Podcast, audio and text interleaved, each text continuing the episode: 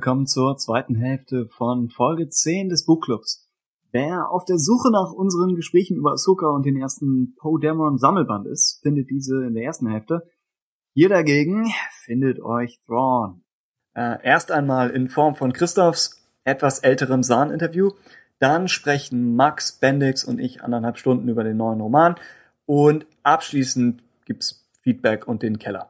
Aber zuerst machen wir einen Ausflug ins geheimnisvolle Radio Tatooine Archiv, das mit dem Abspielen dieses Interviews nun wieder komplett leer ist. Äh, Christoph hat Timothy Zahn damals für SWU interviewt. Entsprechend war der Mitschnitt nur dazu gedacht, es nachher runtertippen zu können. Was ihr im Hintergrund hören werdet, ist also die Norris ForceCon in 2015. Äh, drei, vier Monate vor TFA etwas laut und unruhig. Und mit der Grund, warum Christoph davon ausging, dass ein anständiger und professioneller Podcast bestimmt maximal ein paar Ausschnitte verwenden könnte, wenn, wenn überhaupt. Äh, wir spielen das Ganze in voller Länge, etwa 20 Minuten. Also falls es akustisch zu schwierig oder inhaltlich zu retro wird, dann springt einfach direkt zur Thrawn-Diskussion, die äh, inhaltlich schwierig und akustisch retro wird. Äh, wir sehen uns auf der anderen Seite.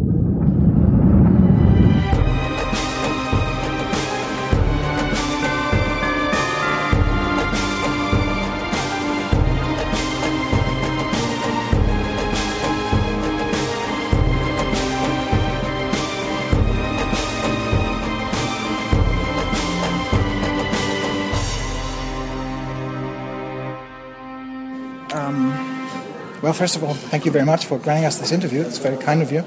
Um, now, just a couple of short years ago, um, the canon was kind of negated. Uh, the expanded universe went out, out of the door. Uh, how did you, did you, react to that? Was, was that a shock, or did you expect it to happen at some point? Or? It's not been really completely negated. What, what they've done by calling all the expanded universe legends, what they've said is not we are erasing all of it.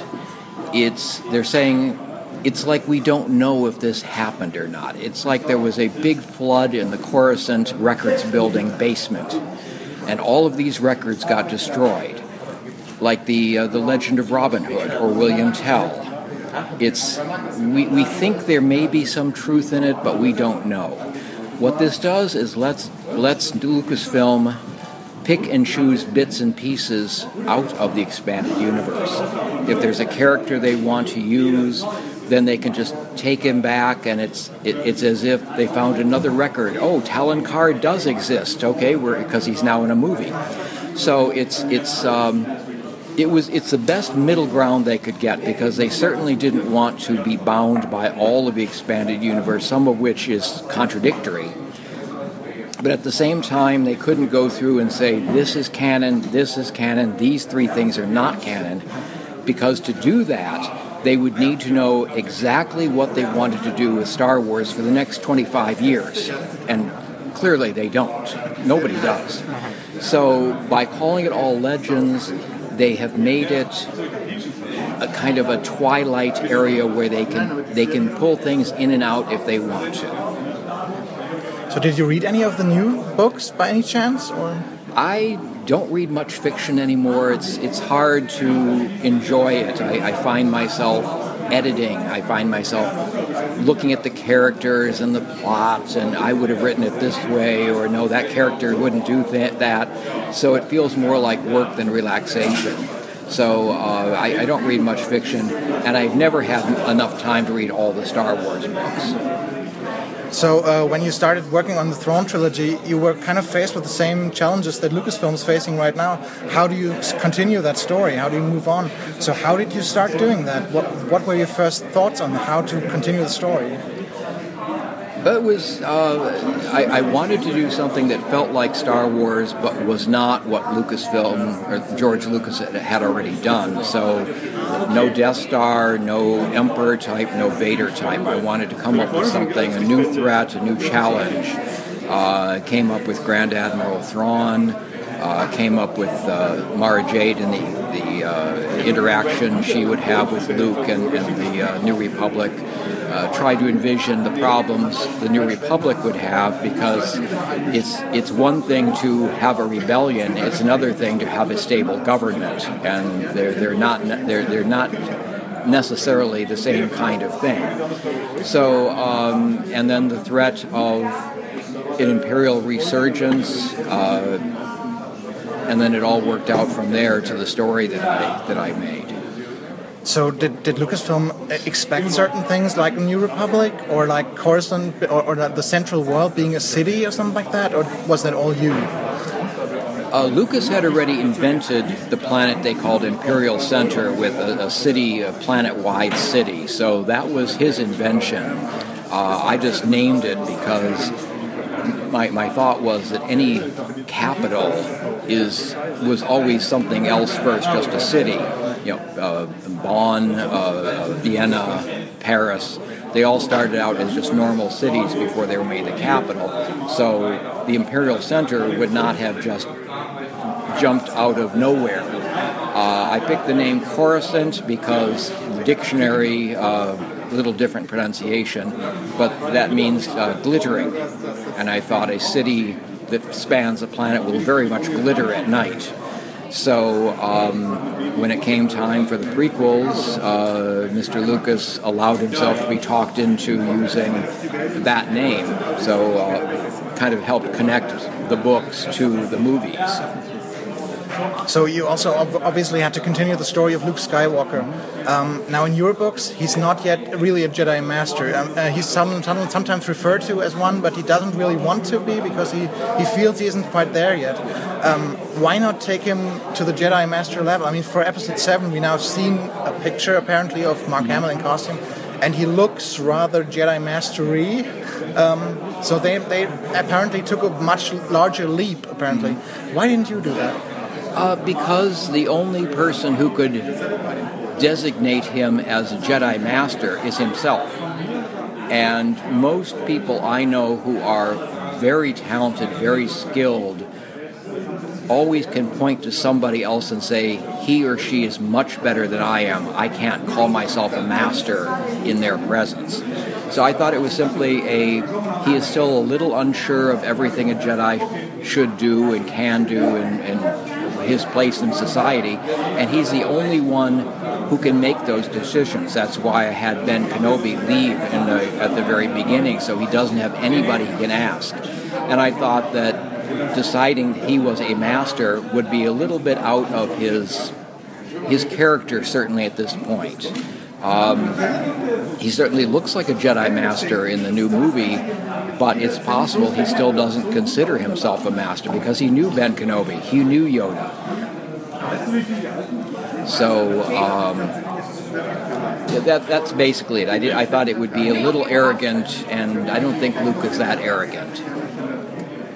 Now, one of the things I loved about uh, the Thrawn trilogy is how you describe the Imperial Palace as this this really huge structure with all these secret passages, and then of course there's the Delta Sword somewhere yes. in it and all that.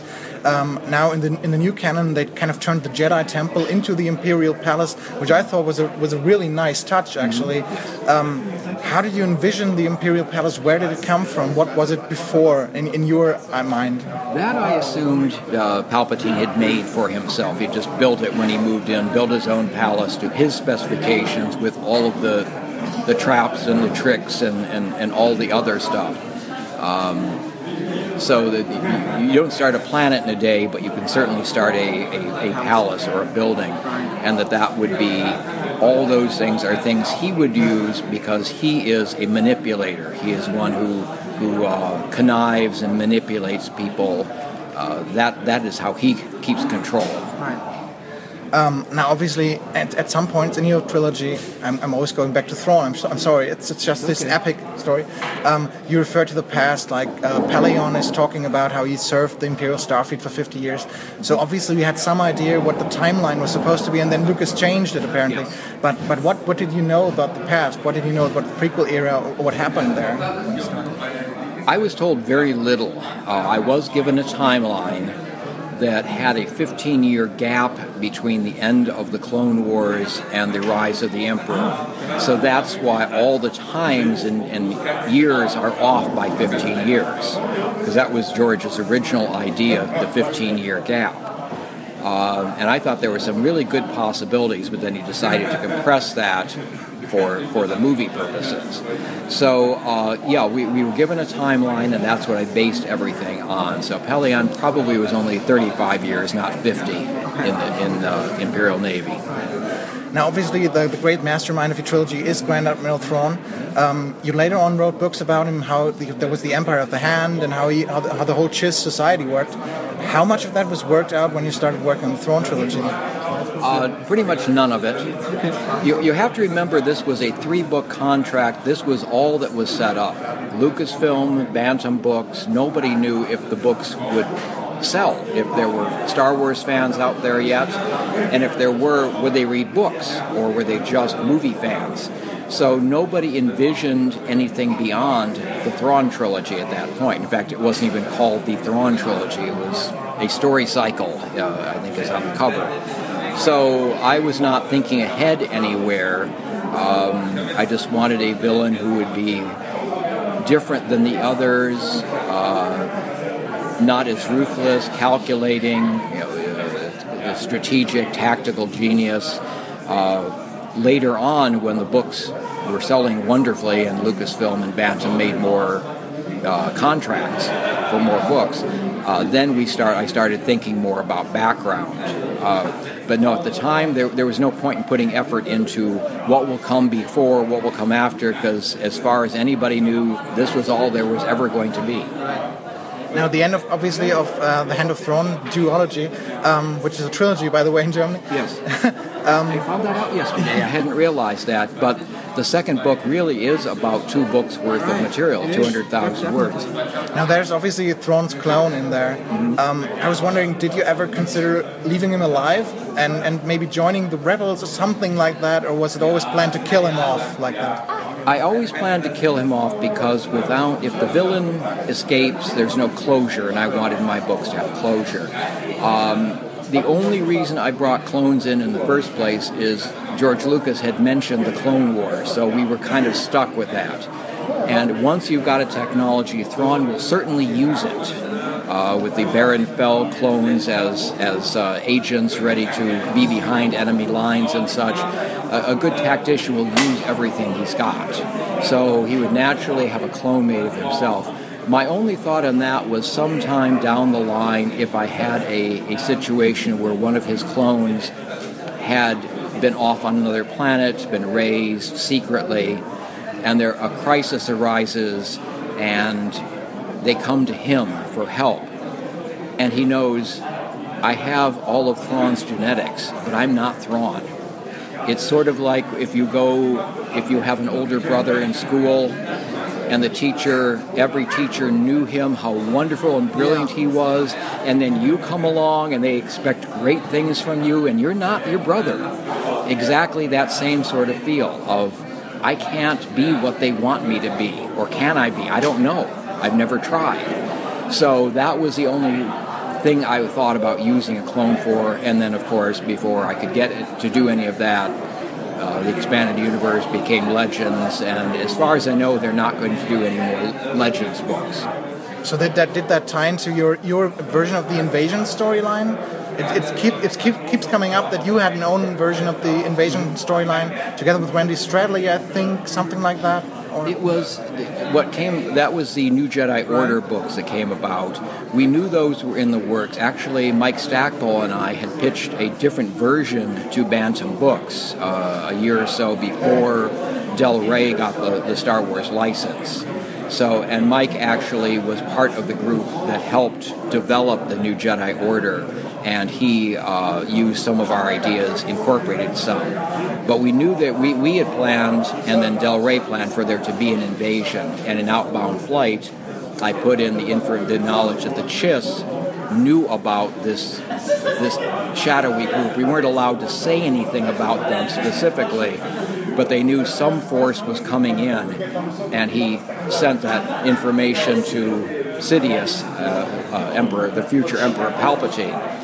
One of my thoughts, which I never was able to put into a book, was that that was what the Death Star was constructed for. The idea that we knew there was this huge enemy force with almost unstoppable ships, and the Death Star was actually made for that. Only as long as we've got it and there's got this rebellion, let's use it against them first. But that would make sense for Palpatine to in, to build something like that. The, the, the prequels threw off that, that that off a little bit. Though actually, since Outbound Flight takes place before the Clone Wars, having uh, the, the plans for the Death Star in operation already just means Palpatine was very quick getting it getting it rolling. So that would have been a, a neat little thing to uh, incorporate, but again, wasn't able to do that. Now another thing. Now we're talking about the the um, unknown regions, of course. I always loved how you created that, how you created that word, because it, it seemed like that's a magical place to go mm. to explore, to do more. Did you ever plan to, to go out there and actually tell lots and lots of stories about different cultures out there? It always seems almost seems like a Star Trek idea, one mm-hmm. might say, but well, there had always been an unknown regions. In the original maps that, that people had put together, it was much larger than in the current map. It's, it's almost like Romania is unknown regions or something in Europe, as opposed to where, where in Europe and the Soviet, the, Russia is the unknown regions, much bigger area. Uh, which I liked better because it gives more opportunity for adventures and, and new discoveries and such. Um, but I, I never planned very far ahead of whatever book I was on because, again, it doesn't it doesn't pay to put too much effort into something that may never happen. I would have little thoughts if they came to me and wanted another book. Um, I would certainly go into my grab bag of ideas and okay, I've got, I've got 20, 25 ideas for Star Wars books if they ever asked me.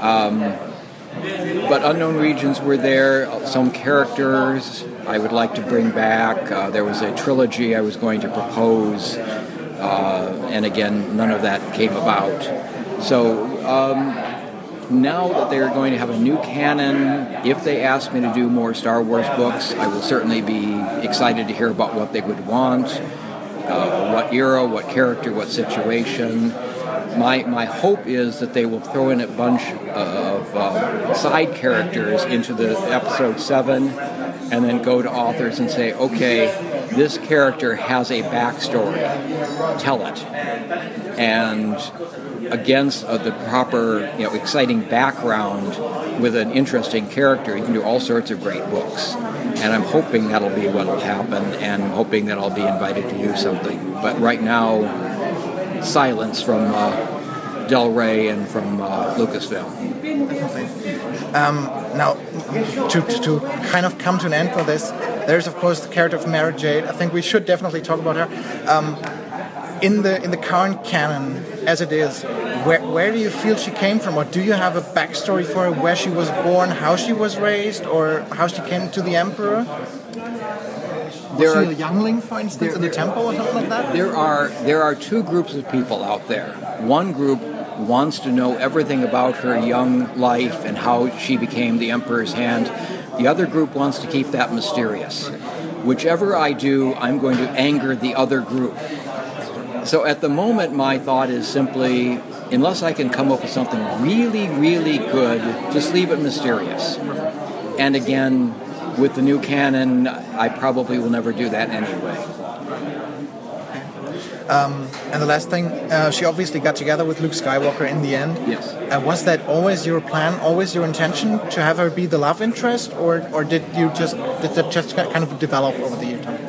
Her original position in the in the group was to be to Luke what Han was to Leia. She's the upright person. He's the scoundrel Luke is the upright farm boy. Mara is the shady person with a shady past and the, and the deadly assassin skills. Um, I knew they would make a good couple, but at the end of the Thrawn trilogy, it's way too soon for anything like that. They've barely started a friendship. The Hand of Thrawn 10 years later was the right time to do that. Uh, in fact, when they came to me, I think it was at the fall of 1993, after the, the Last Command had been published, they wanted me to do a final book in the Bantam series. And I said I, I, I had two conditions. I wanted to end the war with the Empire because it's gone on long enough, and I wanted to bring Luke and Mara together. And they said, okay on the first, but we want the, the relationship to remain unresolved or ambiguous or something. And I said, well, in that case, I'm not really interested in doing the book, but thanks. Uh, a couple weeks later, they came back and said, okay, you can do that. So, but I always thought she would be a good match for Luke, a good partner. Um, one of the, the, the, really fun parts of writing Survivor's Quest was. Uh, I love that book, thank way. you. Absolutely Was the way to show a couple of years after their marriage watching Luke and Mara work together. They know each other's strengths, they know each other's weaknesses. Okay, I'm better at this, I'll take this one. Oh, you're better at that, you take that one. And just watching them work like a well oiled machine. It's wonderful. Yes, it was a lot of fun to do that because that's how a, a, a married Jedi couple really should operate. They should be just absolutely deadly at anything they, they, they choose to take on. I think that I, I'll throw another last question. There's in, in I'm sorry in Hand of Thrawn you brought in a droidica and you kind of brought together the prequels and Yes. the, the, the time after. I absolutely love that. Absolutely love that. Uh, and and also you did later on with Outbound Flight where uh, obviously now it's no longer the Emperor's Secret Task Force. Now it's Darth Sidious and it's Trade Federation. Absolutely great. Uh, are there other things you'd like to retcon kind of from the from the old stories? Well, some of that was because when I was contracted to write Survivor's Quest, it was supposed to. Let's see, wait a minute. Yeah, I was doing Survivor's Quest. They, they wanted to do Outbound Flight. They wanted to publish it just before the Clone Wars, uh, or the uh, Attack of the Clones, because that's in the timeline where it goes. Then they decided to postpone it a couple of years. In the meantime, I was working out the outline for Survivor's Quest, and I realized I can link these two uh, sort of a duology in reverse order 50 years apart. So I could put things into Survivor's Quest that were still mysteries that would then be explained in Outbound Flight. And as because Outbound Flight was was written after Attack of the Clones, I had all the new background. I had the new ships and the techniques that uh, uh, George had used in uh, Attack of the Clones. And instead of having to invent my own ships, now I could go to the technical manuals and okay, we'll use this ship and this ship. This ship has this weakness. I will use that. Uh, and, so, and and connect it with the timeline. So it wasn't a retconning so much as the way the publishing schedule went, I got to see that movie and have all that data before I wrote it, and therefore I could tie it in very closely to the movies. Worked absolutely brilliantly. And as for the droidica, I always at the, the opening of Phantom Menace when Obi Wan and Qui Gon basically run away. I wanted to watch a couple of Jedi take one down, so that's why I put them aboard Outbound Flight. Now, in the Clone Wars uh, series, did, did you watch that, by the way? The Clone Wars? I can't get into Star Wars in cartoon form. Okay. I just I've tried, but I really can't. Uh, it's just not my taste. No, no problem at all. Uh, Anakin and Ahsoka, they kind of come up with certain techniques, and after a while, even the droidicas aren't a problem to them anymore. But it's kind of nice to see how they even grow, and it's a really strong enemy, and they have to take them down Yeah. piece by piece. But again, that that is how you. One of my regrets in Attack of the Clones was uh, the, the opening or the early attack with the the, the uh, droid bugs or whatever Right. on on uh, uh, Pad, Padme Amidala. One of we have uh, Obi Wan and Anakin destroy them, and then Anakin goes and jumps through a window.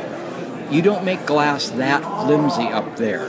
What I thought would have been much better, and again show that same sign of cooperation, would be for them to see the speeder trying to get away. Anakin runs toward the window. Obi Wan throws his lightsaber, cuts a circle, and in perfect timing, Anakin jumps through the opening, and then and, and no signal, no you go after him. Just they just do it. That would have shown again the, the perfect coordination and synchronization between them, which should exist after they've been master and, and Padawan for so long. I mean, George Lucas kind of did it when he grew them in the Clone Wars, and then in, in Revenge of the Sith at the beginning, they fly in perfect unison, right, in the, into battle and all that. But yeah. It would have been nice to see it a little sooner. Definitely, definitely. I always thought that it was one of, the, one of the weak points of the prequels that the friendship never really came through.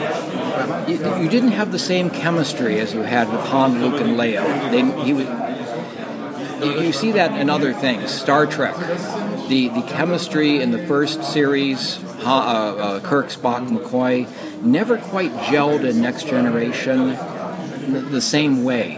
And it, sometimes you get you get that perfect combination in a movie or a book, and you can't ever quite do it because it's there's a certain amount of luck and and uh, just the way it worked in your brain that works the, the, once. peop- the people have to click. I mean, and like they did, for instance, in, in Firefly. That, Yes. That's a pretty Yeah. Right. There's another one with a very strongly connected. All the chemistry works with that crew. Yeah. So I, I want to thank you very much for bringing us the interview, and I hope we get to read more of your Star Wars books in the future. And They, they, know, they know where I am and they know I'm interested. We'll, we'll see what they come up with. Thank you. Thank you very much.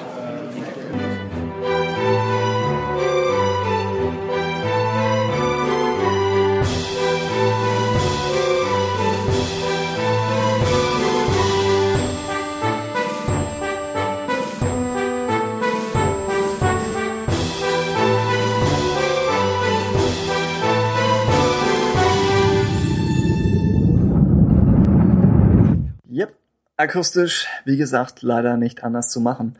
Aber dafür waren interessante Sachen drin, fand ich. Dass Sahn mehr Sachbücher liest und fast keine Romane von anderen Autoren, passt dazu, dass sein Stil praktisch 30 Jahre lang unverändert geblieben ist. Also, ja. Wobei ich positiv überrascht war zum Beispiel, dass er Firefly mochte. Was ja nun das genaue Gegenteil von plotlastig war. Also, hey. Äh, absolut verständlich und nachvollziehbar, nur eben etwas unglücklich gealtert, ist seine Anmerkung, dass er mit Star Wars in animierter Form wenig anfangen kann. Wie gesagt, schon etwas her. Äh, September 2015 war die Convention, auf der sie hier gesprochen haben. Das heißt, Mitte November dann wird Zahn von Lucasfilm eingeladen und Filoni offenbart ihm, dass Thrawn Kanon wird und sie schauen Clips aus Rebels. Das heißt, während dieses Interview geführt wurde, waren die Animatoren schon am Basteln. Und angekündigt wird der Roman dann ein Dreivierteljahr später auf der Celebration in London. Etwa gleichzeitig, also so Juli 2016, hat Zahn einen ersten Entwurf fertig und dann nochmal ein Dreivierteljahr später, im äh, Frühjahr dieses Jahres, erscheint dann das Buch Thrawn, über das wir jetzt sprechen, beziehungsweise vor einer ganzen Weile gesprochen haben, im späten Mai 2017. Warum brauchen andere Podcasts keinen Kalender, um ihre Folgen zu erklären?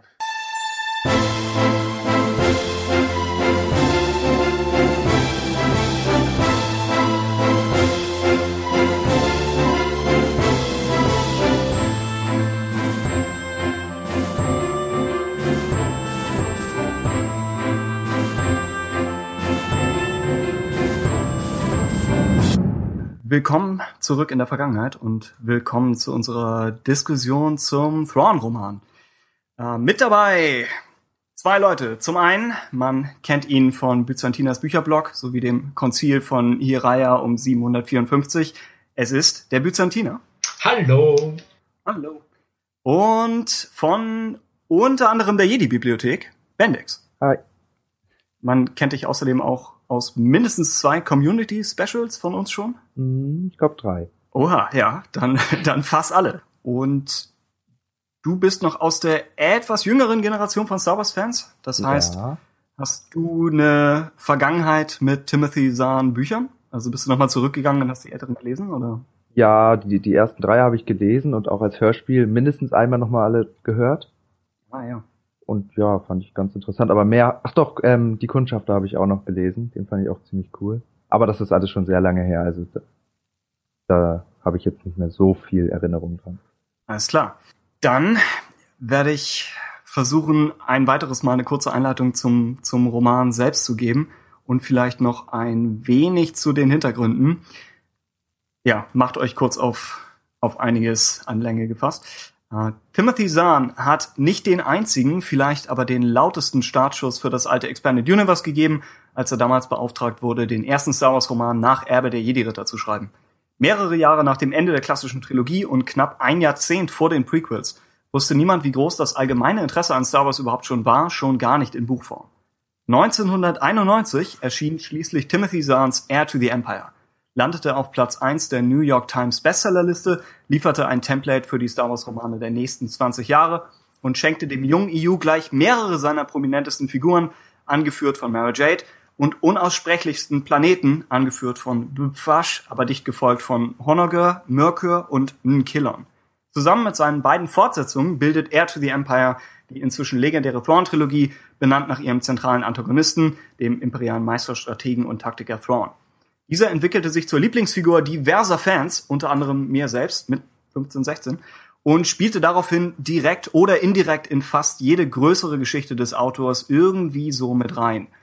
Zehn weitere Romane, 26 Jahre und ein Continuity Reboot später kehrt Thrawn mit einer Hauptrolle zurück und wir erfahren die Vorgeschichte seines Auftritts in Rebels Staffel 3, erzählt von Timothy Zahn persönlich. Thrawn, das Buch, beginnt mit seinem Eintritt in die imperiale Flotte und folgt seiner Karriere über mehrere Jahre hinweg, dargestellt als eine Reihe kniffliger Szenarien, getrennt durch häufige Zeitsprünge und mehr oder weniger verbunden über einen geheimnisvollen Drahtzieher im Hintergrund.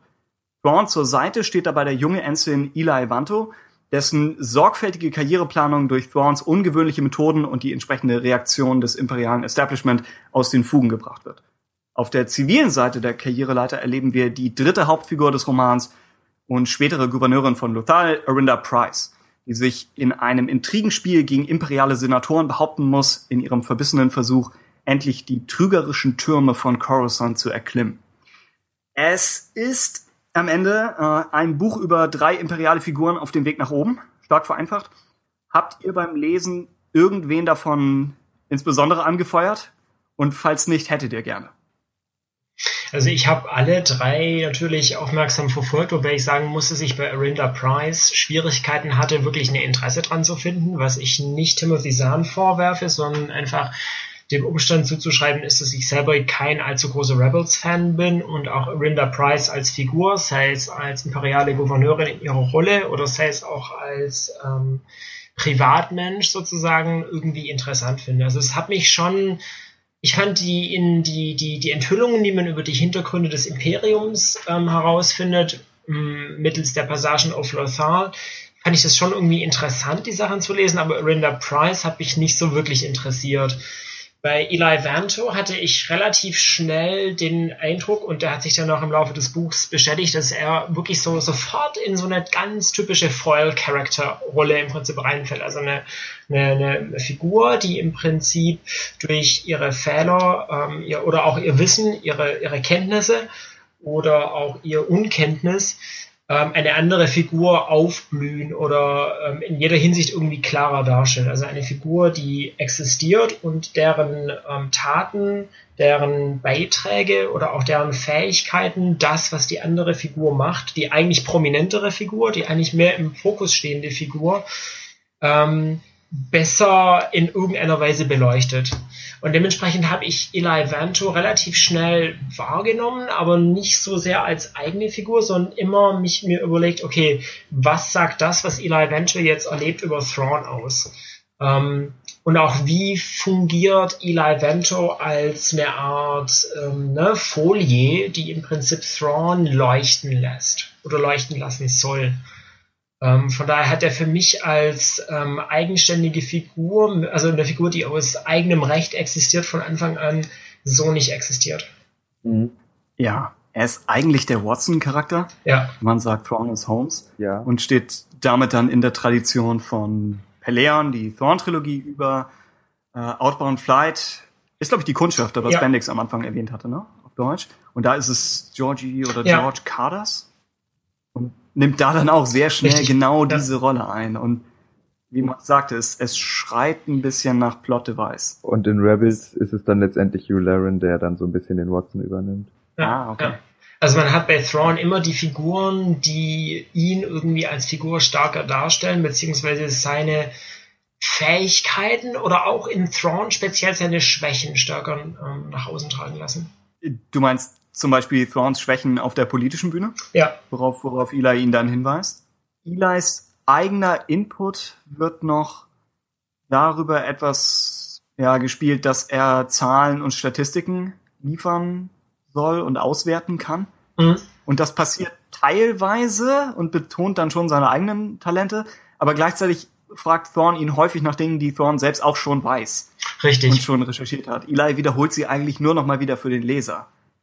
Beziehungsweise Eli stellt auch die Zahlen dar, aber derjenige, der die genialen Schlüsse zieht, beziehungsweise sich teilweise auch über Indizien hinwegsetzt und sich mit seinen nebulösen Ahnungen, die aber immer wieder ins Schwarze treffen, äh, sich in den Vordergrund rückt, ist Thrawn. Ja, ja, also Vento guckt, also bereitet sozusagen die ganzen Sachen so ein bisschen vor und er macht es dann fertig. Ja. Und Eli lernt ja auch dazu, also in einigen Fällen weist er dann darauf hin, dass ja im Hintergrund vielleicht ein Kunstwerk zu sehen war, aber dann korrigiert ihn Thorn und sagt, dieses Mal ist es nicht Kunst. Also Eli hat so einen gewissen Lernprozess dabei und steigert sich ja auch den Roman über. Ja. Und er wird, das muss man ihm ja auch zugutehalten, ihm und dem Autor, er wird nicht blöd oder so dargestellt. Also ja. er wird schon als, als clever geschrieben, aber eben nicht im Vergleich zu Thrawn. Ja.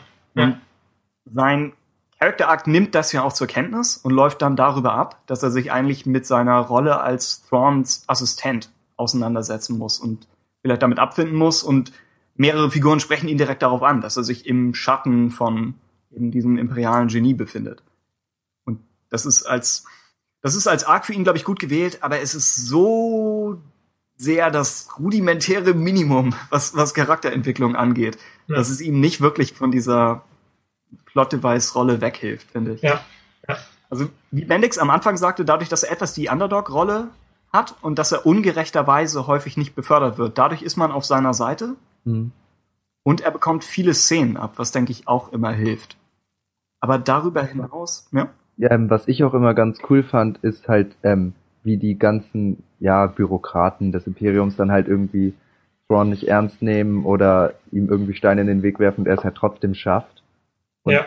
Und mhm. genau das gleiche mit Vento war, ein, da war ja dieser eine, ich glaube, von der Akademie von vorher so ein Teilpilot, der ja relativ frech zu ihm war, als er noch ähm, im Rang unter ihm war.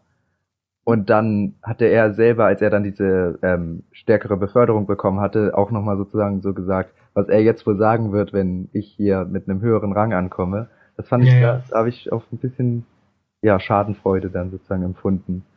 Ja, und auch gleichzeitig sagt das ja auch viel über das Imperium selber aus. Also ich fand das schon in der Thrawn-Trilogie ähm, wirklich zum Himmel schreien, dass man gesehen hat, so, das Imperium ist eigentlich rassistisch, die möchten nur Menschen haben, aber derjenige, der eben fünf Jahre nach Endor an der Spitze ist, ist der einzige Nicht-Mensch weit und breit. Und ähm, die Rolle, dass Thrawn immer wieder irgendwie schafft, diese Sachen auszutricksen, über diese Steine zu springen, die, die in den Weg gelegt werden, die zeigt natürlich auch wieder dieses Element, dass im Prinzip diese, dieser Rassismus des Imperiums ähm, und damit auch die Ideologie sozusagen, die dieses Imperium äh, total prägt in seinem Inneren, eigentlich total für die Katz ist. Mhm ja, dass sie dadurch sozusagen auch so ein bisschen verhindern. Also ich meine, wenn sie vorn ja, ja. noch mehr Steine in den Weg gelegt hätten, hätten sie halt nicht so einen guten Admiral, der dann letztendlich Richtig. der halt einige Rebellenzellen halt zerstört. Und ich meine, sie haben ja eigentlich nur Nachteile dadurch. Ja. Sie, sie schließen eigentlich mit dieser Anti-Alien-Haltung einen riesigen Talentpool aus. Genau. Ja. Äh, und das ist ja auch etwas, das äh, Thrawn und Eli etwas verbindet, dass sie beide Außenseiter sind.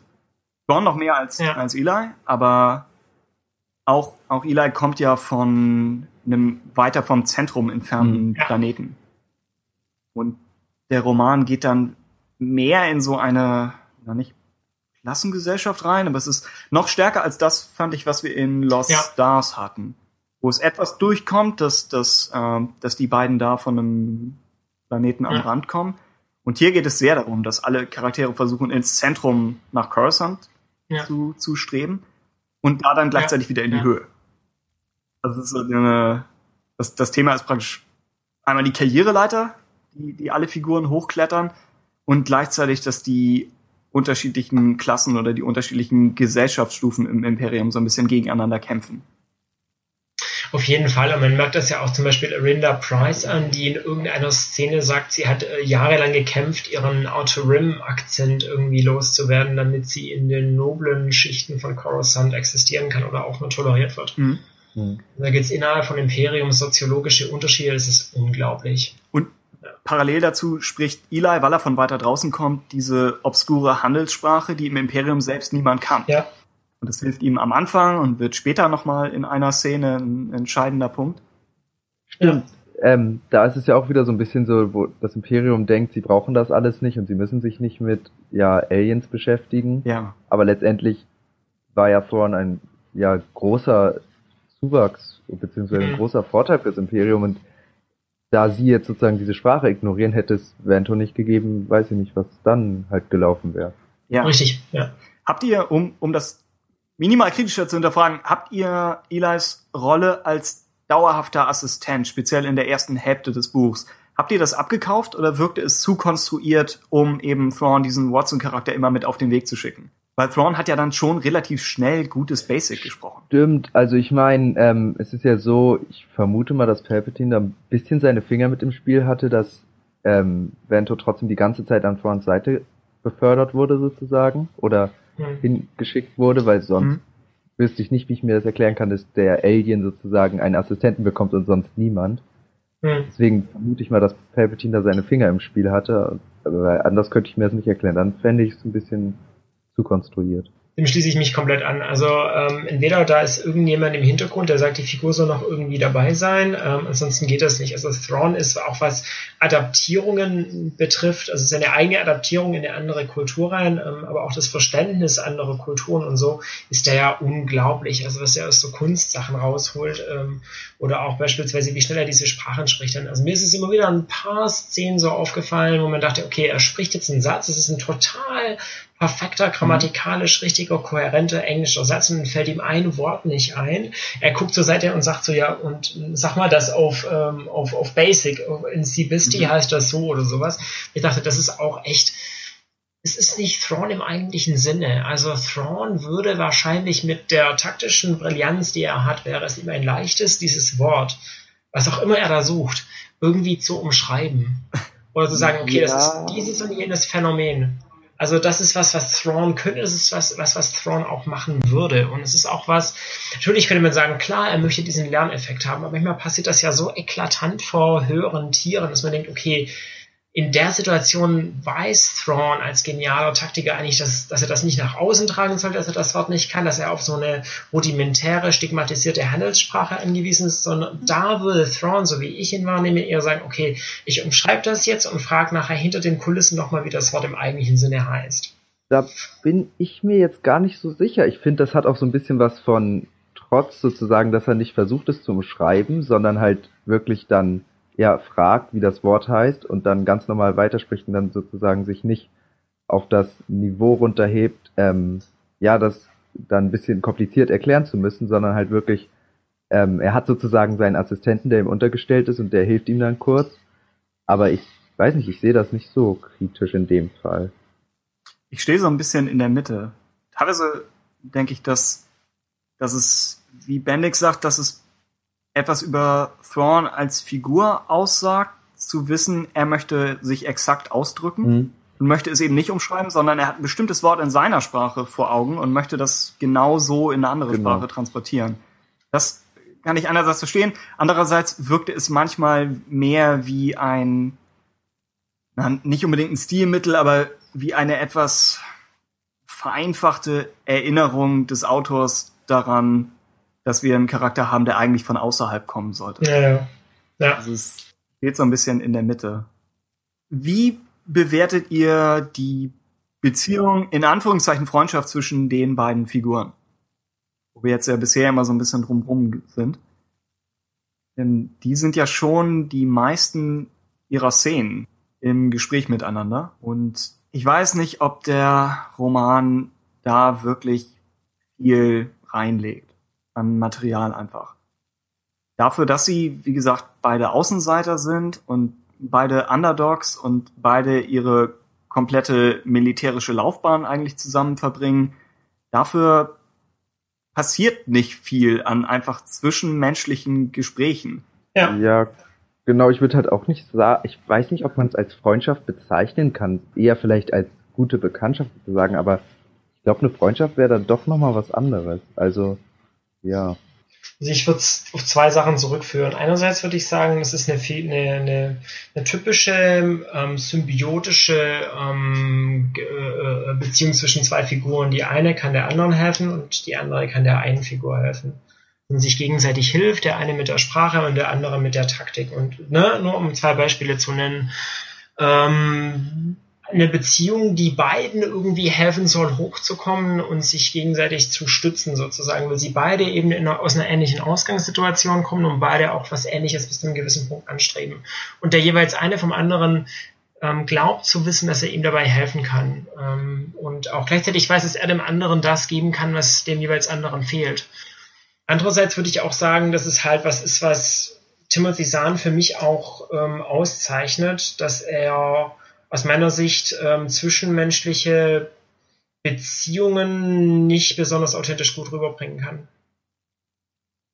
Also, ne, also ich habe jetzt gerade, ich bin jetzt gerade mal im Schnelldurchlauf die Romane von Sahn durchgegangen und mir fällt jetzt in eigentlich keiner Stelle wirklich was ganz Authentisches auf, wo ich sagen würde, da kommt jetzt eine, eine menschliche Beziehung, in dem Fall, die wirklich auf Freundschaft beruht, in dem Sinne authentisch rüber. Also es gibt Figuren, die das erleben, aber es passiert immer außerhalb von äh, Thrawn-Romanen. Also ich würde eher Gegenbeispiele anführen. Wenn ich zum Beispiel jetzt an den zweiten Teil der Thrawn-Duologie denke, also im Englischen ist es eine Duologie, im Deutschen ist es eine Trilogie, ähm, wo dann Luke und Mara auf einer Mission sind und die Mission läuft ja auch und, ne, und die, die verstehen sich auch gut, die hauen sich nicht die Köpfe ein und schlagen sich nicht die Arme ab, aber dann am Schluss passiert denen so eine kurze Szene irgendwie, wo äh, sie gemeinsam sich gegen etwas stellen und dann meint plötzlich Luke so, ja, möchtest du mich eigentlich heiraten? Und ich dachte so, aha, ja.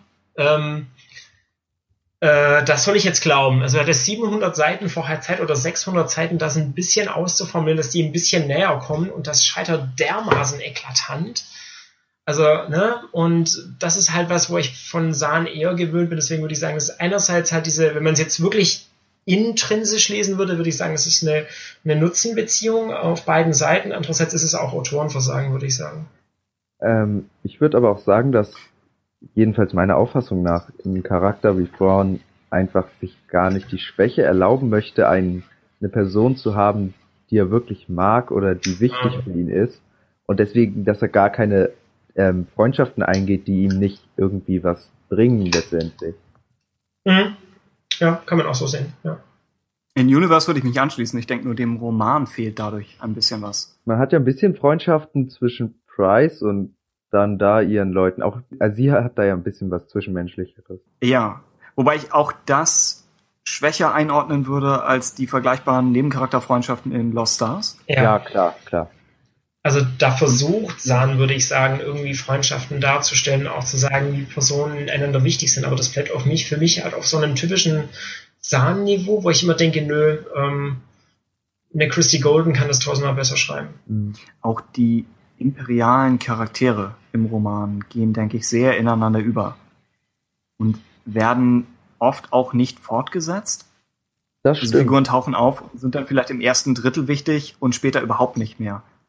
Und das passt nicht ganz zu der Effektivität, die Sahn sonst an den Tag legt mit vielen der, der einfach Plot-Elemente. Mhm. Also wenn, wenn ein Asteroide vorgestellt wird, dann macht der später noch irgendwas. Ja. Dagegen, wenn ein Charakter vorgestellt wird, der könnte auch einfach nur so zum Wegwerfen für diese eine Szene gebaut worden sein. Ja, ja aber es macht für mich auch irgendwie Sinn, wenn er mal auf einem Schiff dient, dass er den, den er da kennenlernt, den Captain oder wie auch immer, später, wenn er dann auf ein anderes Schiff versetzt wird, nicht mehr wirklich sehen wird. Ich meine, die Galaxis ist groß. Ich finde da, also das finde ich relativ logisch und es wäre für mich fast zu konstruiert, wenn der dann auf einmal wieder auftauchen würde. Das stimmt. Es ist auch hier wieder der, der Zwiespalt, was ist, was ist in Universe realistisch und was wäre gut für ein Buch.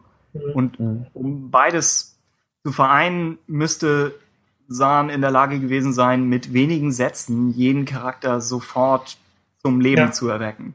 Und das ist einmal für, für die, die Charakterautoren unter den Star Wars-Leuten, glaube ich, schwer, und dann wird es zusätzlich nochmal schwerer, wenn, wenn Thrawn alle immer nur als Teil ihrer militärischen Laufbahn überhaupt ja. wahrnimmt.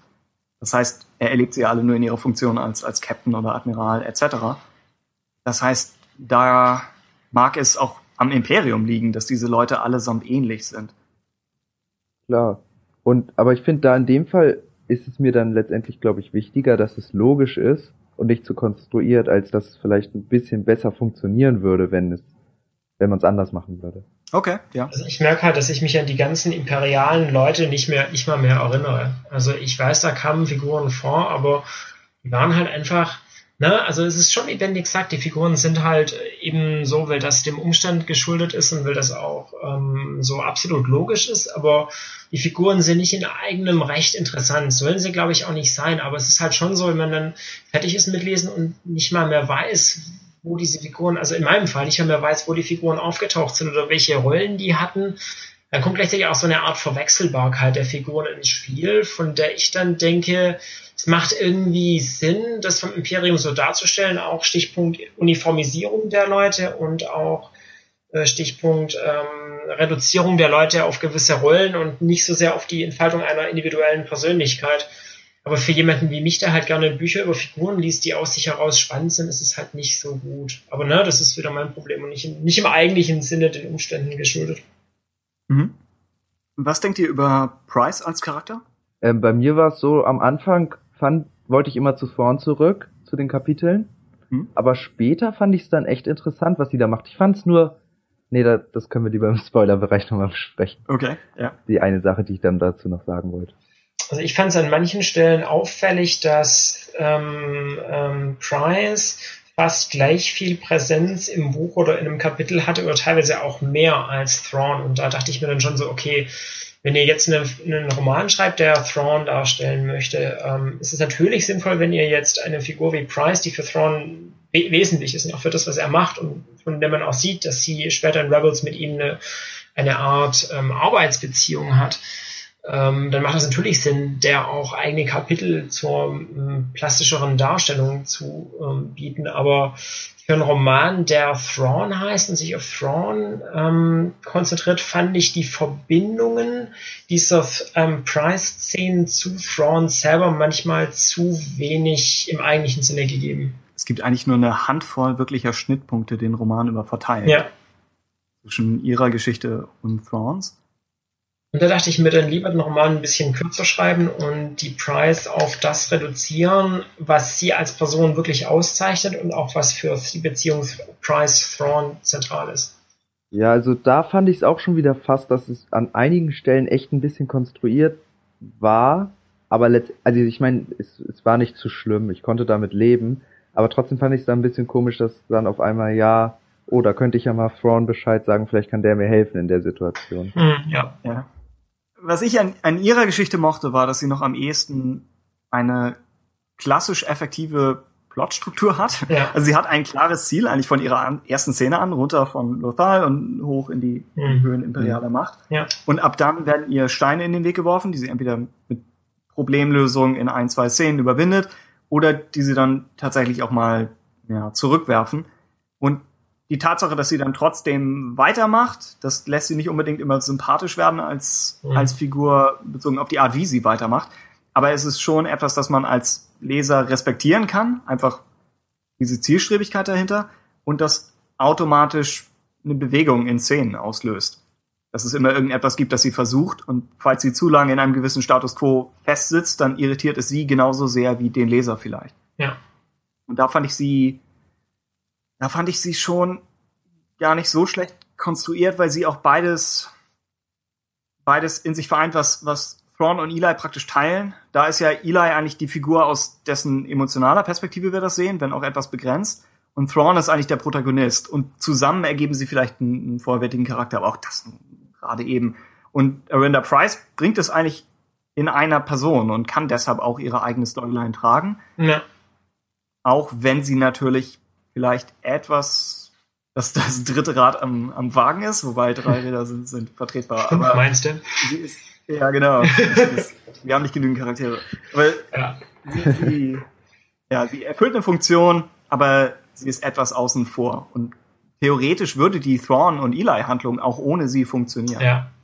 Ich fand halt, ne, der Titel des Romans sagt schon, es ist Thrawn. Und ähm, natürlich ist es gut, wenn man eine Figur wie Price ähm, plastisch darstellen möchte und auch ein bisschen Kontexte und Hintergründe geben möchte. Aber ähm, man hätte es weder noch besser mit Thrawn verbinden können oder eben Price runterbrechen können und wirklich die für Thrawn zentralen Sachen da reinbringen können und die ganze andere Hintergrundgeschichte, die im Grunde genommen für manche Leute ja bestimmt interessant ist, in den eigenen Roman namens Price packen können. ja. Also ja, ich fand das so jetzt in Ordnung. Ähm, ich wollte mal fragen, also wie fandet ihr das? Hat, habt ihr auch mit den dreien wirklich auch mitgefiebert und fandet sie teilweise sympathisch und seid auch letztendlich sozusagen Habt auch manchmal ähm, gegen die Rebellen mitgefiebert und sowas? Mm. In diesen Underdog-Situationen ja. In den verschiedenen Strategie- und, und Puzzle-Szenarien hat mich eigentlich mehr interessiert, was denn nun die Lösung ist. Und mhm. ich hatte deshalb ein Interesse, dass Thrawn die Sache löst. Ich hätte weniger ein Problem damit gehabt, wenn er auch mal durch etwas zurückgeworfen wird oder. Stimmt, das hat dem Roman auch ein bisschen gefehlt, ne? Und das ist eben das, was ich persönlich an dem Roman generell einfach ähm, nicht im eigentlichen Sinne interessant fand. Also Thrawn ist für mich eine Figur. Ich habe jetzt, ich habe die ganzen Romane zu Thrawn gelesen, sowohl in denen, in denen er wirklich auftaucht, als auch in denen ähm, ein Double von Thrawn dargestellt wird. Und für mich ist es einfach so, die Figur ist irgendwie durch. Also ich finde die Figur irgendwie schon interessant, aber wenn Thrawn zum tausendsten Mal irgendwas löst mit diesen nebulösen Ahnungen, das heißt, ich halt immer denke so, ja, ich habe es gecheckt, dass der Junge kreativ denken kann. Ich brauche das jetzt nicht zum hundertsten Mal. Das kenne ich aus dem alten Universum schon. Ist nett, dass er das da reinbringt, aber ich habe es gecheckt und dementsprechend finde ich auch diese Thrawn als diese brillante Taktikerrolle im Grunde genommen interessant. Ich fand die in ähm, Air to the Empire wahnsinnig gut, weil es halt wirklich eine spannende Kontrasthandlung zum Imperator selber ist und zu Darth Vader, eben weil es so machtsteril ist und weil es eben ähm, nochmal auf eine völlig andere Art und Weise operiert. Aber mittlerweile muss ich echt sagen, also ich fand es schon in den Kundschaftern so, dass ich das gelesen habe und dachte, ja, Thrawn wieder, ne? Und ähm, ich fand die Figur einfach dann irgendwann ähm, ausgelutscht und ähm, dementsprechend nicht mehr so zugänglich für mich. Gut, da habe ich wahrscheinlich den Vorteil, dass ich jetzt Thrawn noch nicht, ja, für mich ist Thrawn noch nicht überdrüssig geworden sozusagen, sondern ich finde ihn immer noch faszinierend und ja, deswegen habe ich da wahrscheinlich den Roman wahrscheinlich allgemein auch ein bisschen besser empfunden als du dann letztendlich. Ja, klar. Logisch. Noch völlig legitim so, klar. Und ich fand, ich bin wahrscheinlich auch ein bisschen größerer Rebels-Fan jetzt als du. Und da fand mhm. ich ihn halt auch ganz cool und da hat mich dann noch interessiert, was es sonst noch so zu ihm gibt. Mhm. Gerade auch, weil es jetzt nochmal leicht anders ist im neuen Kanon. Also es ist nicht viel, was äh, was jetzt äh, anders ist als ähm, ja in Legends, aber mhm trotzdem ist es für mich nochmal interessant, jetzt sozusagen das, was für mich in, äh, aus meiner Ansicht sozusagen wirklich passiert ist, ähm, da nochmal dann das zu wissen. Ja. Die ersten paar Kapitel basieren auf Mist Encounter, der mhm. damaligen Kurzgeschichte über Thorns ersten Kontakt mit dem Imperium. Und das wurde dann auch entsprechend abgewandelt, dass Eli drin auftaucht. Und ich meine, es ist etwas länger, als die damalige Geschichte war. Und ja, es hat, genau, es ist ein Mix aus was Altem und was Neuem und ansonsten kehren einige etablierte Dinge aus dem, dem Sahn-internen Teil des alten Star Wars ja. EU zurück. Ich glaube, Sea Bisty oder San Bisty ist auch eine Sache ja. speziell von ihm. Und ich meine sogar Park taucht ja. am Anfang auf. Ja, ist derjenige, der ihn genau. Ist auch aus dem. Was, mi was mich noch jetzt ein bisschen gewundert hat, ich meine, ähm, wir wissen jetzt noch nicht, wie sich das in Rebels letztendlich dann ähm, einspielt, aber in Rebels wird ja sein Leibwächter aus ähm, Legends aus, äh, auftauchen, Rook mhm. oder äh, wenn man das so richtig ausspricht. Und ähm, das, ich hätte jetzt gedacht, dass der, dass das dann vielleicht im Roman ein bisschen, ähm, dass darauf eingegangen mhm. wird. Und ich hoffe, das wird sich dann nicht so ein bisschen beißen, dass, ähm, ich meine, gut, wir haben jetzt die Story Group, aber dass dann der auf einmal auftaucht. Mhm. Vielleicht hätte man das dann auch so ein bisschen als Überraschung im, vielleicht in der letzten Hälfte des Buches noch so ein bisschen einführen können. Das fand ich jetzt ja. mit der Ankündigung auf das Liberation ein bisschen merkwürdig. Ja, ja. Auch keine Yisalamiri? Ja, das finde ich gut. Sie hätten auch hier äh, keinerlei naheliegende Funktion gehabt und die Jedi sind überhaupt kein Faktor. Ja. Und es wurde ja, glaube ich, auch vorher schon gesagt, dass man die Salamiri nicht nochmal einführen möchte. Genau, Luke, äh, Lucas wollte es nicht. Sie sind auch ja. in Rebels, meine ich, nur Easter Eggs, oder? Ja.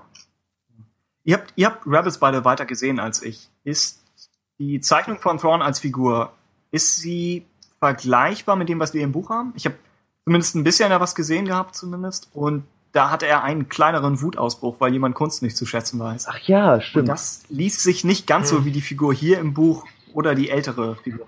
Fand ich aber, also gerade den Wutausbruch, den du jetzt ansprichst, das fand ich irgendwie trotzdem ein bisschen passend zu ihm. Vor allem auch, dass Ja. er sich danach sofort wieder gezügelt hat. Ja. Also wirklich nur ganz kurz ähm, so ein bisschen so, wie kannst du es wagen, Kunst nicht zu ähm, Ja. respektieren und dann aber auch sofort, oh, tut mir leid.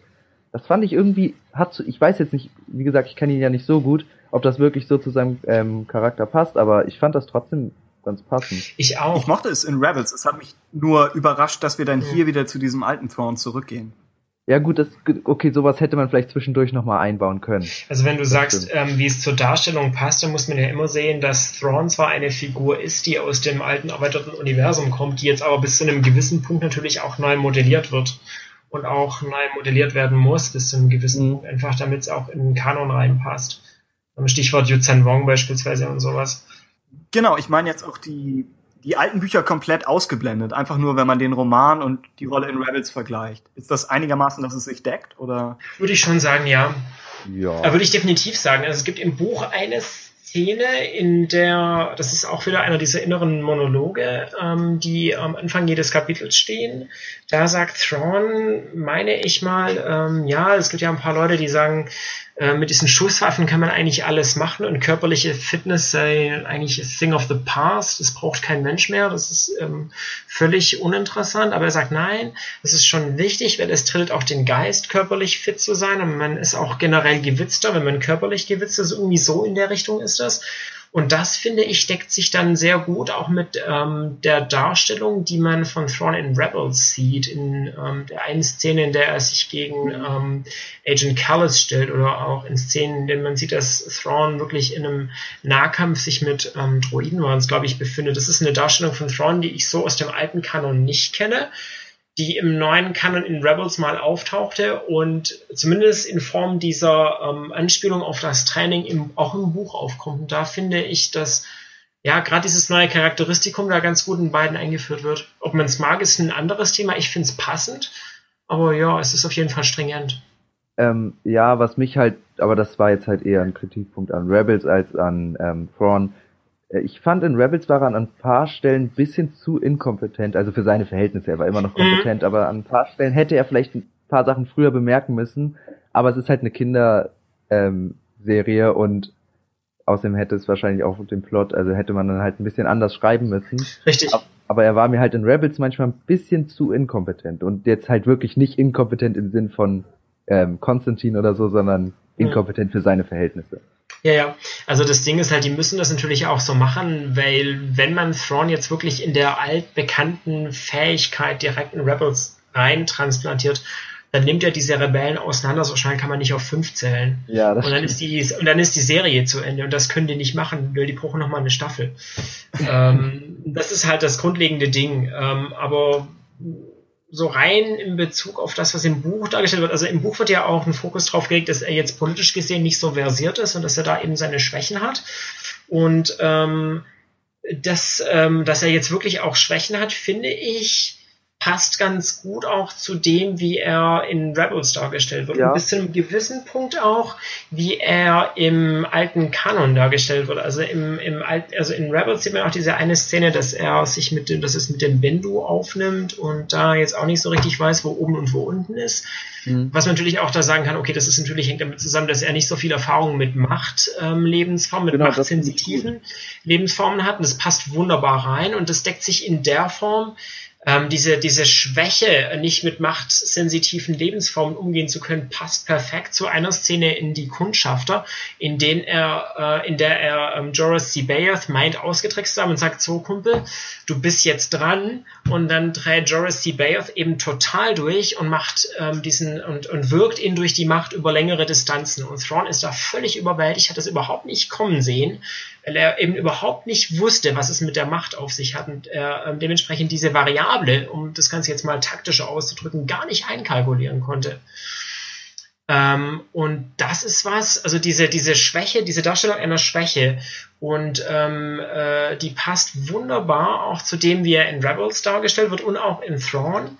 Bis zu einem gewissen Punkt. Also in Rebels dann diese Schwäche in Bezug auf die Macht und in Thrawn die Schwäche in Bezug auf die Politik. Und ähm, es wäre jetzt stringent, also das ist natürlich in Zukunftsmusik, aber es wäre stringent, wenn man jetzt sagen würde, er lernt aus diesen Schwächen genauso, wie er im alten Kanon aus seinen Schwächen gelernt hat und nimmt halt, wenn er zum Klon von Joras D. Bayoth geht, Isalamiri mit, damit ihm nicht wieder sowas ähnliches widerfährt. Hm. Ich fand das halt bei Thrawn immer ganz äh, ja, also ich, beziehungsweise es ist die einzige Schwäche von Thrawn, dass er sozusagen nicht mit den, mit unerwarteten Sachen klarkommt. Es, sind, wahrscheinlich, es sind halt größtenteils Machtsachen, weil er sich damit nicht auskennt. Aber ähm, ja, in Legends jetzt auch sowas wie ähm, der Verrat von seinem Leibwächter, dass, da, ähm, dass das sozusagen die einzige Möglichkeit ist, ihn zu besiegen. Das hat man ja, oder wenigstens sozusagen aufzuhalten, das hat man ja in Rebels jetzt gesehen und in ja. Im Roman kam es halt nicht wirklich dazu, weil er halt nie verloren hat, so richtig. Ja. Aber trotzdem fand ich das halt immer gut und dass das jetzt auch so weitergeführt wird, dass das sozusagen der einzige Weg ist, um ihn irgendwie zu bezwingen. Ja. Man muss irgendwas kriegen, das er nicht kalkulieren kann. Etwas, womit er keine Erfahrungen hat. Und wenn er mal Erfahrungen damit gesammelt hat, kriegt man ihn nicht mehr damit dran. Mhm. Max hatte eben die kursiven Einleitungstexte angesprochen. Und mich haben sie, als ich mit dem Buch angefangen habe, haben sie mich ziemlich überrascht, weil Timothy Zahn nach zehn Star Wars Büchern sehr in einem gewissen Trott drin war, mhm. wo jeder Roman anfängt mit einem Sternenzerstörer, wie die klassischen Filme und alles ist irgendwie ähnlich aufgebaut und dann einen Timothy Zahn Roman aufzuschlagen und plötzlich hast du kursiven Text. Mhm. Das ist, ist vielleicht nicht viel, aber es ist mehr, als ich erwartet hatte.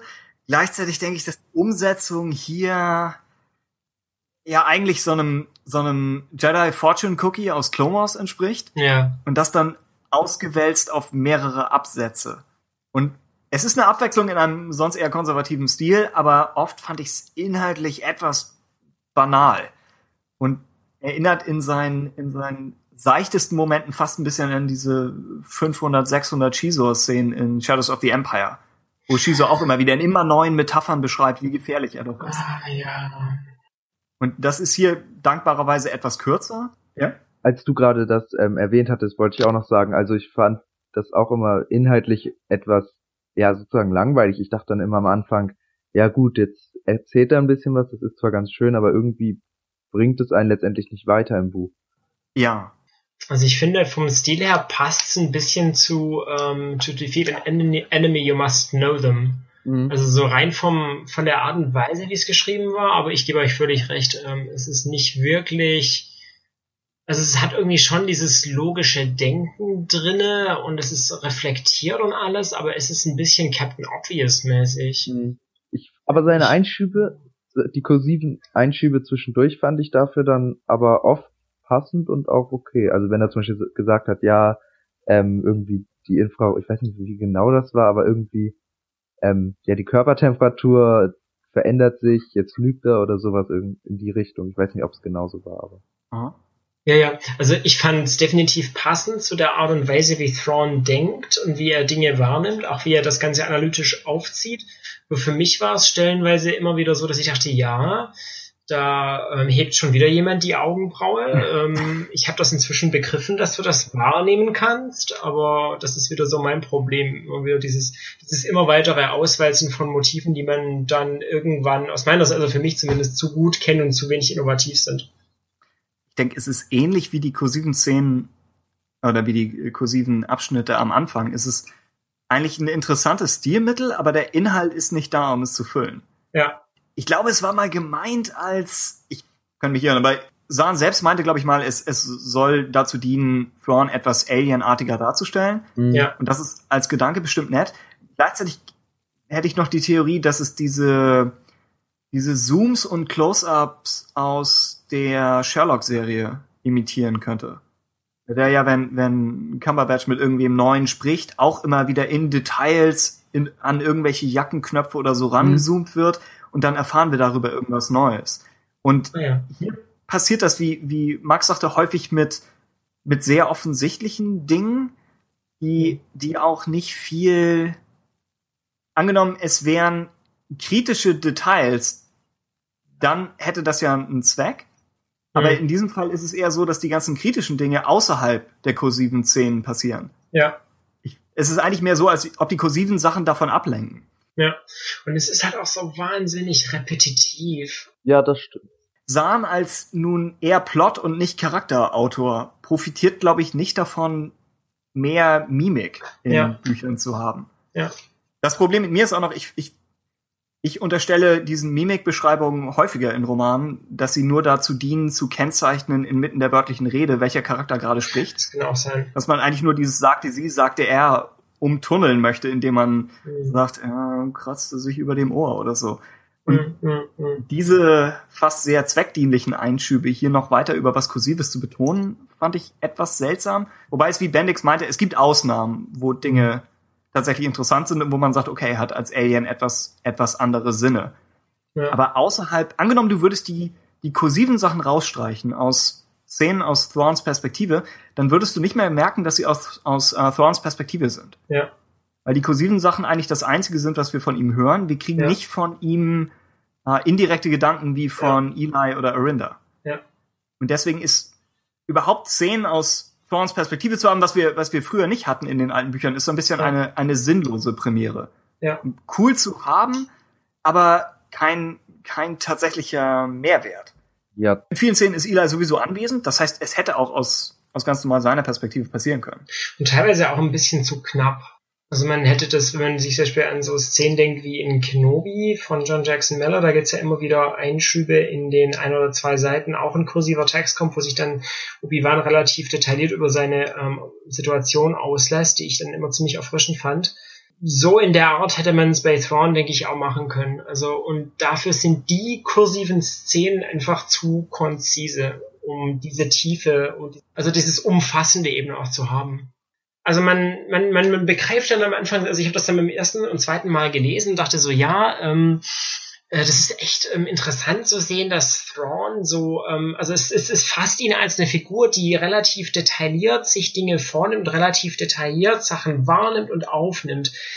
Das ist wunderbar. Auch, dass sie so analytisch denkt, aber es ist einfach immer wieder das Gleiche. Und das ist ja so, ich denke, naja, auch wieder so ein Moment, wo ich dachte, ja, ähm, danke, ähm, habe ich verstanden. Können wir bitte was Neues machen?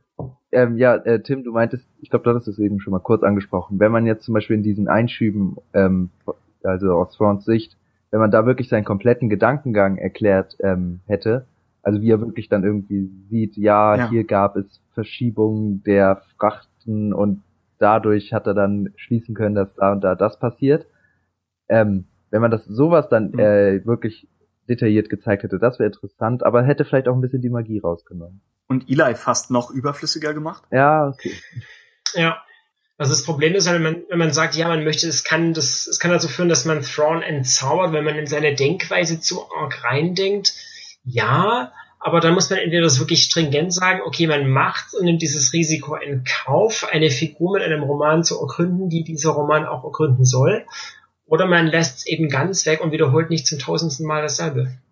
Ja, ich glaube, Sahn war gefangen zwischen der Art, wie er bisher Bücher geschrieben hat und selbst seine Bücher oder seine Star Wars Bücher ohne Thrawn sind ja trotzdem eigentlich Detektiv- und Logikromane. Ja, Und einerseits wollte er wieder sowas schreiben, gleichzeitig hat er vielleicht gedacht, wenn das hier die Thrawn-Vorgeschichte sein soll und er ist auf dem Cover und sein Name ist der Titel, dann sollte vielleicht auch Thrawn seine eigenen Szenen haben. Oder ihm wurde eben gesagt, ähm, du musst das jetzt so machen, weil das ist jetzt eben nicht einer deiner tausend Plotromane, sondern Mhm. das ist eine Roman, das ist ein Roman, wo du wirklich mal über eine Figur zu schreiben hast und äh, widme dich dem bitte auch dementsprechend und ähm, reihe dich nicht wieder in neue Plotsequenzen ein. Ja. Irgendwo auf dem Papier erfüllt Sahn das, aber ich weiß nicht, ob es dem Roman wirklich gut tut. Vielleicht wäre es besser gewesen, wenn man es dann komplett aus Eli's Perspektive eben schreibt, aber Eli's eigene Sorgen noch etwas präsenter macht. Hm. Auch wenn es dann wieder ein weiterer Timothy Zahn-Roman gewesen wäre, wie, wie all die anderen davor. Um, um noch vielleicht irgendwas Positives drüber zu sagen. Ich denke, Zahns Stärke ist, und das hängt eng mit, mit Thrawn zusammen, dann ist etablierte Star Wars-Elemente zu nehmen, also die, die Bastuinen, die wir am Anfang angesprochen hatten, und ihnen einen neuen Verwendungszweck zuzuschreiben. Mhm, ja. Und dadurch, dass man hier sieht, wie Thrawn von außen kommt, macht das nochmal viel mehr Sinn, warum er das überhaupt kann. Weil er, weil er die Bastuinen sieht und er hat nicht die ganzen Szenen aus den Clone Wars äh, Cartoons zum Beispiel vor Augen, sondern er sieht nur, was, was kann das Teil? Ja. Und kann ihm einfach eine neue Funktion zuweisen. Und ich glaube, das wird im Roman so explizit nicht gesagt, aber das, das hat jetzt auf einmal einen Grund, auch wenn es vielleicht schon in der, in der Thrawn-Trilogie damals als Hintergrund im Raum stand. Mhm. Und das ist nach wie vor manchmal relativ innovativ, also was er zum Beispiel an neuen Dingen mit Bastruiden anstellt, wenn auch nicht vielleicht auf dem Niveau seiner Greatest Hits eben aus der Thrawn-Trilogie, mhm. wo allein die Idee mit den, mit den Schwerkraftfeldern von Interdiktorschiffen dafür zu sorgen, dass andere verbündete Raumschiffe punktgenau aus dem Hyperraum mhm. gebracht werden können. Ja. Das ist eigentlich so eine originelle Idee und er stellt es einmal vor und dann das nächste Mal sehen wir es in der Variation und dann wird es nochmal wieder ein, komplex, ein bisschen komplexer und das funktioniert wirklich, wirklich gut. Und mhm. hier sind vielleicht kleinere, schwächere Neuauflagen davon da. Ja. Und ja, manchmal ganz witzig, nur eben nicht mehr so in Anführungszeichen revolutionär, wie es wie es früher mal war. Was auch mit dem zusammenhängt, dass ich einfach die Figur ein bisschen zu ausgelutscht finde. Also auch, es gibt ja in den Throne-Roman, also in der Throne-Trilogie, diese eine Szene, in der Lieutenant Chell heißt er, glaube ich, irgendwas macht, was nicht eigentlich sein Befehl war, aber was dann ganz gut war am Schluss. Und dann gibt's eben diese sehr aus sich heraus schon eloquente Szene, in der Thrawn irgendwie auf der Brücke des Sternzerstörers steht und sagt, wer war das jetzt? Und es herrscht, herrscht eben Schweigen unter allen äh, imperialen Offizieren in der Nähe sind wir all denken, scheiße, wenn ich das jetzt zugebe oder wenn der herausfindet, wer es war, wird die Person eben abgemurkst, so wie man das von Vader und dem Imperator wahrscheinlich kennt. Und dann meldet sich halt doch einer, weil das irgendwie aufgelöst werden will und Frank geht hin und sagt, ja, ist eigentlich super, dass du das gemacht hast. Ähm, äh, das ist eine super Erkenntnis, die wir anwenden können und dann ähm, merkt man schon, dass die ganzen Leute irgendwie so ein bisschen komisch reagieren, so, hä, das denn jetzt nicht abmurkst, was ist denn jetzt los? Und er sagt, ja, ich bin eben nicht Darth Vader, ich bring die mhm. Leute jetzt nicht ums Eck, ähm, einfach nur, weil sie nicht 100 Pro das gemacht haben, was ich gesagt habe. Wenn da was Produktives rauskommt, was wir nutzen können, ist das gut. Das heißt, ich denke nicht nur in diesen erfüllt oder tot Binärismen, sondern ich sag von vornherein, wenn da was Gutes bei rauskommt oder sowas, dann wird das auch gewürdigt werden. Also da fand ich, hat das in dem Thrawn-Roman wunderbar funktioniert. Und es war auch wirklich ein geiler Moment, das so zu lesen. Aber jetzt nochmal haut's mich echt nicht vom Hocker. Also ist für mich irgendwie durch. Damals war es was Besonderes, weil wir eine andere Art von imperialem Offizier gesehen haben. Exakt. Jetzt haben wir zum Beispiel Sloane, die vielleicht eine ähnliche Entscheidung getroffen hätte. Ja, ja. Wo du schon den Vergleich herstellst, wir sehen ja in der Thrawn-Trilogie eigentlich Thrawns Imperium, das mhm. generell etwas anders denkt und aus, aus jüngeren Offizieren besteht, weil die anderen alle weg sind. Macht der Roman, also der Thrawn-Roman jetzt, macht er genug damit, dass man ihn innerhalb von Palpatines Imperium agieren sieht? Weil er ist ja letztlich in der Diktatur unterwegs. Und es wird, soweit ich das gesehen habe, wird es nur ganz leicht mal angerissen. Dass er zum Beispiel auf Sklaverei stößt. Und dann damit irgendwie umgehen muss. Mit Eli größere Probleme hat als er. Also ich ja, also ich sehe den Versuch, ihn in diese in dieses Imperium einzubauen. Das sieht man ja schon auch an der Szene, in der, ähm, also jetzt im neuen Thrawn-Roman meine ich, ähm, Thrawn auf den äh, Imperator zum ersten Mal trifft, wo die ja wirklich ein sehr kultiviertes Gespräch führen und er dann eben ähm, begeistert ist, also der Imperator begeistert ist von dem, was Thrawn kann und sagt, ja, ähm, wir können dich eigentlich brauchen, mach doch mal bei uns mit, so in dem Sinne. Also es wird versucht, ihn da einzugliedern, auch von Palpatines Sicht, dass man sagt, okay, Palpatine ist irgendwie schon doch auch noch so ein Effizienzdenker und sagt, okay, der Typ hat es einfach auf dem Kasten, wir wollen den schon haben, auch wenn er jetzt vielleicht nicht so menschlich ist wie alle anderen. Aber ob ihn jetzt wirklich auch losgelöst von seinem ähm, äh, äh, äh Thrawn-Imperium in dieses Palpatine-Imperium reinzusetzen, ist ein bisschen schwierig. Also ich verstehe, es werden ja seine ähm, Motive und Hintergründe ähm, erklärt, weswegen er das macht. Das, das sage ich jetzt nicht, weil es ähm, schon äh, nicht so unspoilerhaltig ist, aber ähm, das wird schon erwähnt, aber ihn so richtig in das einzubetten und ihn als ein Zahnrad unter vielen, die dieses Imperium zum Laufen bringen, darzustellen, wenn auch ein großes Zahnrad, funktioniert für mich nicht so 100 pro. Also ich fand es halt ein bisschen merkwürdig, dass ähm, obwohl Palpatine ja Thrawn ziemlich ja stark unterstützt hat, dass es trotzdem so viele imperiale Offiziere mhm. gewagt haben, sozusagen gegen ihn vorzugehen, ist vielleicht ein bisschen übertrieben, aber ihr wisst wahrscheinlich, was ich meine.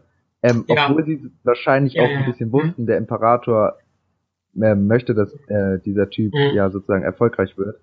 Und dann sozusagen gegen den Willen des Imperators gehandelt haben. Sehe ich aus. Also man hat so ein bisschen diesen Clash. Einerseits die Ideologie, das ist kein Mensch und den können wir eigentlich deswegen nicht brauchen. Also es clasht irgendwie diese Ide Ideologie einerseits mit dem Willen des Imperators. Und so richtig gut wird's irgendwie nicht verkauft. Also das stimmt schon, ja. Überhaupt, dass er sehr schnell zu, zu Palpatine vorgelassen Stimmt. wird. Das sowieso. Begründet mit Palpatines Interesse an den unbekannten Regionen, aber es ist schon sehr konstruiert, um, um die Handlung in Bewegung Obwohl, zu wie gesagt, falls, falls Palpatine halt gehört hat, wir haben da jemanden aufgegabelt, Spezies unbekannt oder nicht groß bekannt und ja, der, Hm. ich weiß jetzt nicht, ob er drum gebeten hatte, mit dem Imperator zu sprechen oder wie das war. Ähm, aber trotzdem, wie gesagt, ja, was du gerade schon meintest, dass er halt an den unbekannten Regionen ähm, interessiert ist, dass er vielleicht, also es geht noch, natürlich ist es konstruiert, aber das finde ich da auch wieder, ist noch in Ordnung. Ja, und ähm, es steht auch so ein bisschen für mich in dem Konflikt damit, dass gesagt, also es wird ja irgendwann am Anfang erwähnt, ja, ähm, alle Imperiale, die eine neue Spezies entdecken, müssen die auch ein bisschen erforschen und dem auf den Grund gehen und das eben ähm, der imperialen Wissenschaft gegenüber urbar machen. Aber ähm, und na, und wenn man in dem Kontext eben sieht, Thrawn ist bestimmt nur einer eine von vielen Spezies, die so an diesem Rand der bekannten Galaxis entdeckt werden, dass man ihn da so direkt vorlässt, ist ein bisschen komisch, weil es gibt sicher noch andere Spezies, die ähm, im unmittelbaren Umfeld der unbekannten Region aufgegabelt worden sind und die kann man ja auch nicht alle zum Imperator durchlassen. ja. Ja, das stimmt. Wir wissen auch nicht, wie hands-on er in dieser Zeit mit dem Imperium überhaupt ist. Das könnte etwas erklären, was, was Bendix angesprochen hatte, dass die ganzen Senatoren und Moffs glauben, sie könnten Thrawn Steine in den Weg legen, weil sie nicht wissen, bringt der Imperator einfach jemand Neues in das Rennen rein, aber er ist genauso Ja. zum Abschluss freigegeben wie alle anderen auch. Und das Imperium ist ja schon so aufgebaut, dass die alle in Rivalität zueinander stehen. Mhm. Hm. Oder müssen sie mehr Abstand halten von ihm? Der Roman ordnet das, das ist jetzt nur eine Nebennotiz, aber der Roman ordnet auch nicht immer die aktuelle Szene zeitlich in irgendein Jahr ein. Ja, Ja. Wir merken immer mal wieder, dass Jahre vergehen, aber ich könnte jetzt nicht sagen, was passiert an welchem Punkt im Imperium. Und wir haben auch nicht das, was in Lost Stars passiert, dass sich das Imperium mit der Zeit wandelt. Mhm. Das ist wahr, ja. Ja, es bereitet mir etwas, etwas Kopfschmerzen. Das ist einfach, es kommt vielleicht auch von dem, wie, wie Timothy Zahn seine Figuren bisher dargestellt hat, dass Thrawn eigentlich ein klarer Bösewicht und Antagonist war in, in seiner Trilogie damals. Hm. Ebenso wie Mara Jade die Hand des Imperators war. Und wenn man sich dann Ja. Choices of One ansieht, dann ist sie jetzt plötzlich einfach nur schlecht informiert und muss nur gegen Piraten antreten, aber nicht Ja. gegen Rebellen. Und etwas wiederholt sich das hier mit, mit den Herausforderungen, auf die Thrawn trifft. Und das wirkt so, als ob, als ob Zahn mit der Zeit auch etwas, vielleicht die Distanz zu seiner Figur verloren hat, dass er einfach Äh, ebenso ein Fan davon ist, wie wir alle ja auch teilweise. Und deshalb ihn jetzt von einem Antagonisten zu einem Protagonisten umbauen möchte. Und viele Schwierigkeiten, die der Roman hat, kommen vielleicht, vielleicht etwas daher. Hm, ja.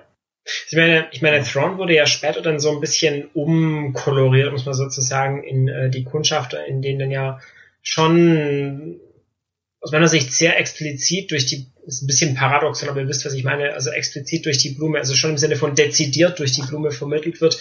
Ja, es gibt ja diese Yuzhan Wong, die da draußen irgendwo kommen und die sind jetzt auch nicht so unbedingt machtlos, also wappnet euch darauf. Das heißt, man nimmt ihm damit irgendwie auch so ein bisschen, finde ich, die, ähm, die ähm, intrinsische Böshaftigkeit, also die Böshaftigkeit aus sich heraus, wenn man eben sieht, okay, er macht das, weil er eben denkt, die neue Republik oder auch die Republik in dem Sinne kann sich den Yuzhen Wong aufgrund ihrer demokratischen Struktur und damit der Behäbigkeit ihrer internen Prozesse nicht in dem Ausmaß stellen, wie es ein Imperium kann.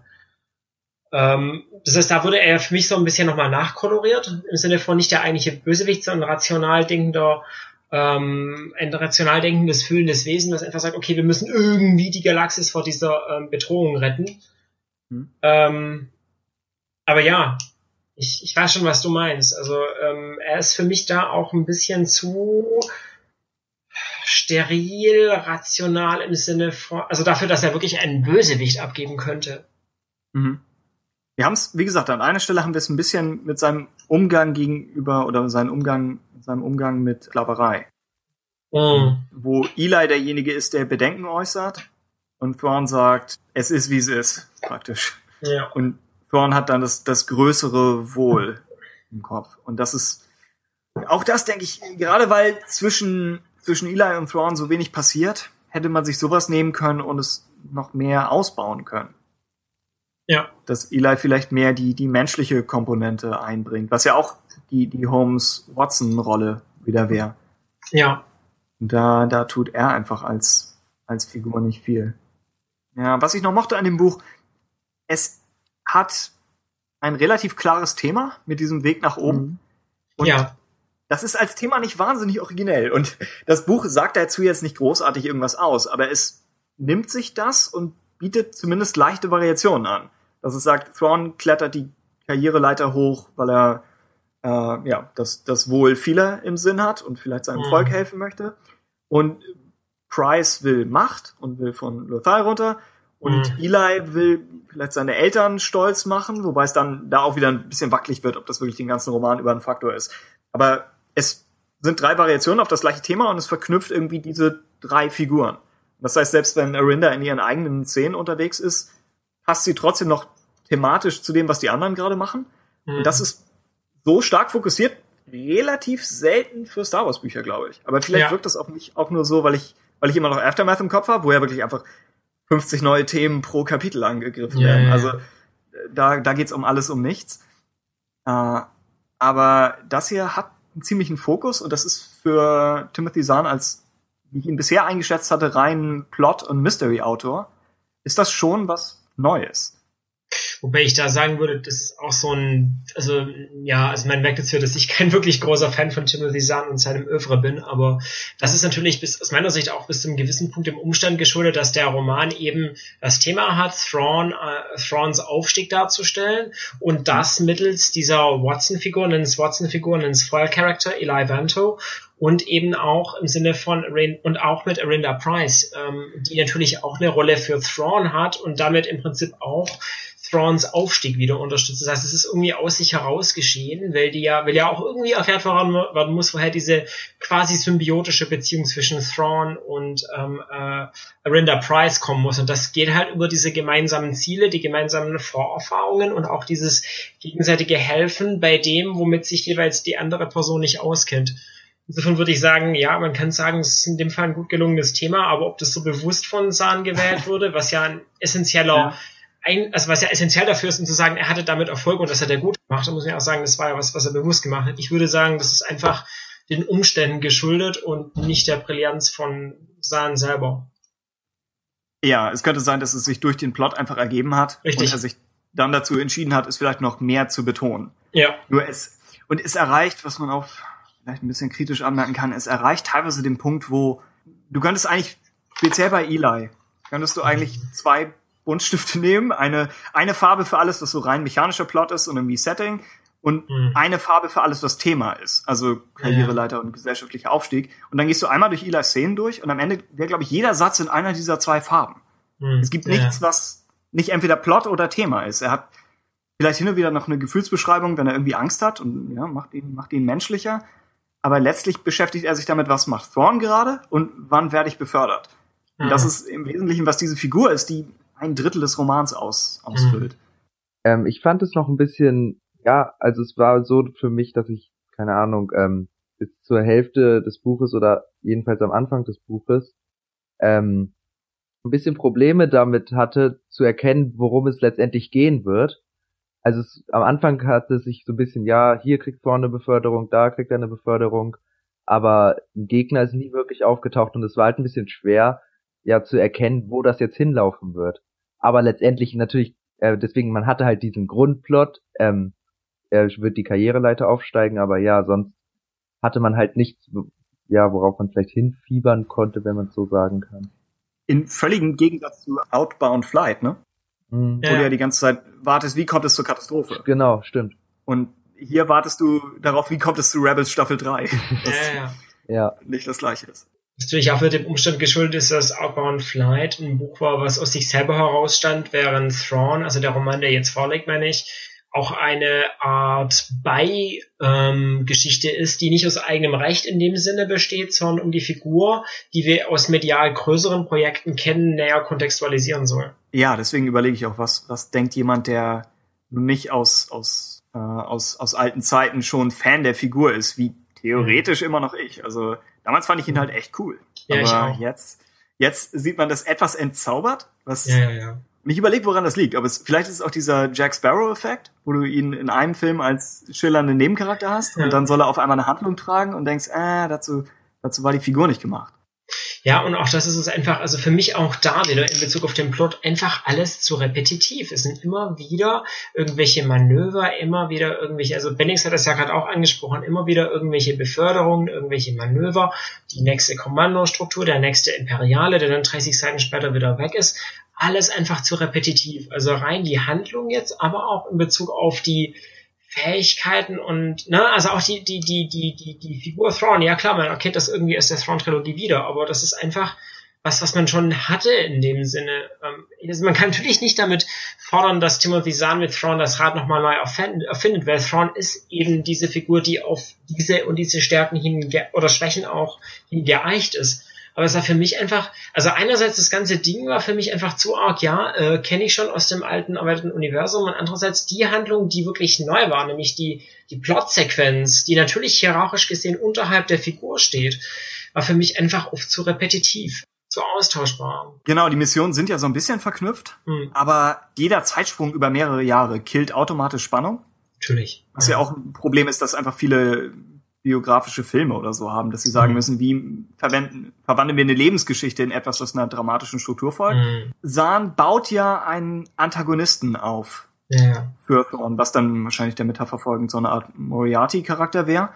Und ja, das ergibt auch eine Handvoll an guten direkten Dialogszenen, seien es auch nur irgendwie zwei oder drei, aber ist dann wieder nicht präsent genug im Roman Mhm. und zu sehr im Hintergrund. Es gibt so ein, zwei Szenen, wo man sieht, okay, hier ist praktisch eine, eine zweite Thrawn-Figur mit ähnlichen Fähigkeiten, aber vielleicht noch anderem moralischem Hintergrund. hm, Und das als Spiegelbild zu Thrawn ist eigentlich eine klassische, um sowas könnte man einen Roman oder einen Film aufbauen. Also so Mhm. funktioniert das ja häufig. Also diese ganze Batman-Joker-Dynamik und all, all diese Dinge hätte man machen können.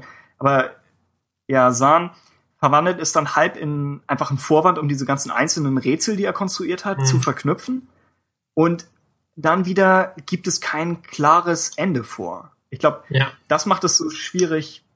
Äh, theoretisch könnten diese Missionen ja ewig so weitergehen ja, klar.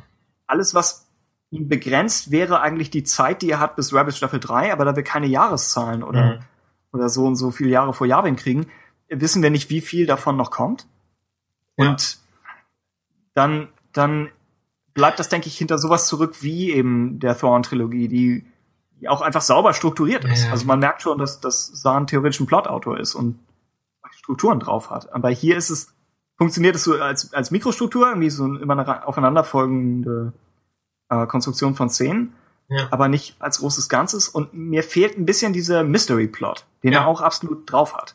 Ja, Aber das ist hier nur ganz leicht in Ansätzen da. Also ob er es absolut drauf hat, würde ich jetzt nicht sagen, weil er sich in dem alten Kanon Damals mochte ich aber ja. Na, ja, in den Thrawn-Büchern war das wunderbar, aber auch bei dem, was danach kommt, es verzettelt sich immer wieder in die gleichen Sachen und trotzdem werden so Sachen wie die Katana-Flotte nicht aufgelöst und die Bücher waren auch in so einem Zeitabstand rausgebracht. Also klar, ich denke, wenn man jetzt die ganzen Bücher nochmal lesen würde, wird es vielleicht Zimmer gehen, aber für mich war es teilweise auch echt schwer, dieses Zahn-Universum irgendwie zu wirklich miteinander, also die Punkte wirklich zu verbinden, weil es einfach an und für sich sich immer wieder in irgendwelche so ein bisschen Subnets sich so ein bisschen reinknüttelt, aber es- das nicht so hundertprozentig aufgelöst wird.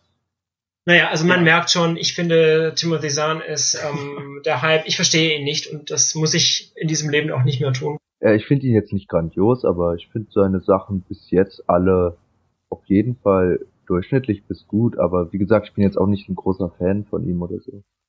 Ich bin halt echt in der komischen Situation, wo ich damals riesiger Fan war und auch so in, in allem, was ich versucht habe, selbst zu schreiben, habe ich immer versucht, das zu imitieren. Mhm. Und, äh, bevor ich irgendwie zwei, drei Jahre vergeblich auf Sober-Trip war. Und Mhm. deswegen ist es so komisch, einfach was, was jemanden zu sehen, äh, den man damals versucht hat nachzueifern und jetzt siehst du so ein bisschen, wie, wie die Magie weg ist oder wie, Ja. wie die ganzen handwerklichen Tricks einfach sind, was sie sind. So dieses, dass er relativ vollgepackte und durchdachte Szenen baut, wo auf mehreren Ebenen was passiert Und danach kommt immer so eine Sekundärszene, in der dann die Hauptszene davor nachträglich erklärt und analysiert wird. Ja. Als ob San eigentlich dem Leser einmal ein Bild zeigt und du kannst als Leser ein bisschen was drin suchen, hast kurz Zeit und danach sagen dir die Figuren, was du hättest finden können und was das alles bedeutet. Und das ist eigentlich schon witzig konstruiert, aber es, mhm. es wird eintönig und es ist sehr kalt, wenn, wenn die Charakterisierung nicht, nicht da ist. Also ich fand in der Thrawn-Trilogie bin ich ja auch völlig deiner Meinung. Also es hat ja wunderbar auch alles, also ich fand die Bücher auch gut, aber alles, was danach kam, war so ein bisschen, oh, also gerade diese zweite Thrawn-Duologie, äh, wo immer wieder die gleichen ähm, ähm, Imitationssachen hochgezogen von Thrawn, äh, von Thrawn hochgezogen werden und auch wie Luke und Mara nachher zusammenkommen, wie sich vor allem das zweite Buch über 700 Seiten erstreckt. und ich dann denke, boah, und dann diese Mara Jade Sachen, wo Mara und Luke irgendwie einfach, weil Luke brisant ist und Mara als Einzelfigur vielleicht nicht zu interessant ist für den, für die, nicht interessant genug ist für die meisten Leser, auf die gleiche Mission geschickt werden und das halbe Buch einfach zubringt, das zu irgendwie zu erklären, dass sie auf der gleichen Mission sind, aber rein zufällig sich mal nicht, nicht, nicht, sich nicht begegnen, teilweise wirklich nur 15 Meter auseinander sind. Und immer denkt so, oh nee, jetzt im Ernst, er schickt die beiden auf eine Mission und die begegnen sich einfach nicht. Und das ist sogar die gleiche Mission mit dem gleichen Ziel. Und ich sage, was? In Allegiance und, und Choices of War, ah. ne? Ja, genau. Ne? Und dann auch die, die Idee, dieses ähm, galaktische Flugprojekt nochmal mit Obi-Wan und Anakin zu verknüpfen, einfach weil man merkt, ja, das ist einfach zwei brisante Jedi, ist eben ihre Zeit, die bauen wir da jetzt noch ein. Also, nee, ähm, mach lieber ein eigenes Ding und guck, dass du endlich mal irgendwelche interessanten Figuren rausziehst, außer Thrawn, die aus eigenem Recht wirklich interessant sind. Oh.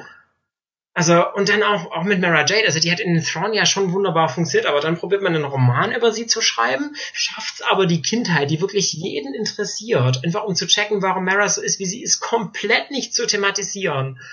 Also, was? Mhm. Und dann schickt er sie auf eine Mission, auf zwei Missionen mit Sturmtrupplern, die auch nur vage bleiben, wo ich dann denke, was? Und dann taucht Mara Jade nachher im RBD Jedi-Ritter auf, kriegt eine wunderbare Mutterrolle, wird als Figur plastisch mit Schwierigkeiten, auch die Ehe mit Luke wird wunderbar kontextualisiert. Die Mutterrolle kommt in Legacy of the Force nochmal wunderbar raus. Auch Anspielungen auf ihre Vergangenheit verknüpft das alles. Das heißt, die Figur funktioniert wunderbar, sobald Timothy Zahn sie loslässt und sie fähigeren Autoren überlässt. Ja, also, Travis ah. in, in Sacrifice hat, finde ich, die beste Mara geschrieben. Ja, ja. Aber wenn man nochmal durch die, durch die Sahn-Romane durchgeht, also ich denke, der Tiefpunkt waren diese Sturmtruppen. Das ist, denke ich, einfach eine, eine schreckliche Idee gewesen. Aber ich denke, Survivor's Quest und Outbound Flight mochte ich, weil sie, während die, die Hand of Thrawn-Duologie, finde ich, wirkte sehr wie etwas, das im Schatten der Thrawn-Trilogie gebaut wurde. Ja. Und da nicht ganz rankommt. Während Survivor's Quest ist ein kleinerer und, finde ich, etwas subtilerer Roman. Und damals dachte ich, Sahn geht in Richtung Mystery- und Charakterautor. Ja. Und versucht wirklich was anderes. Und den Roman habe ich nach wie vor in guter Erinnerung. Ich weiß nicht, wie gut er ist, wenn ich ihn jetzt nochmal lese. Aber damals dachte ich wirklich, er geht in eine neue Richtung. Und dann, ja, Allegiance und Choices of One, denke ich, waren einfach ein Irrtum. Und diesen Roman fand ich wiederum besser als die beiden. Aber mhm. nicht so gut wie die älteren. Ja. Ja. Ha.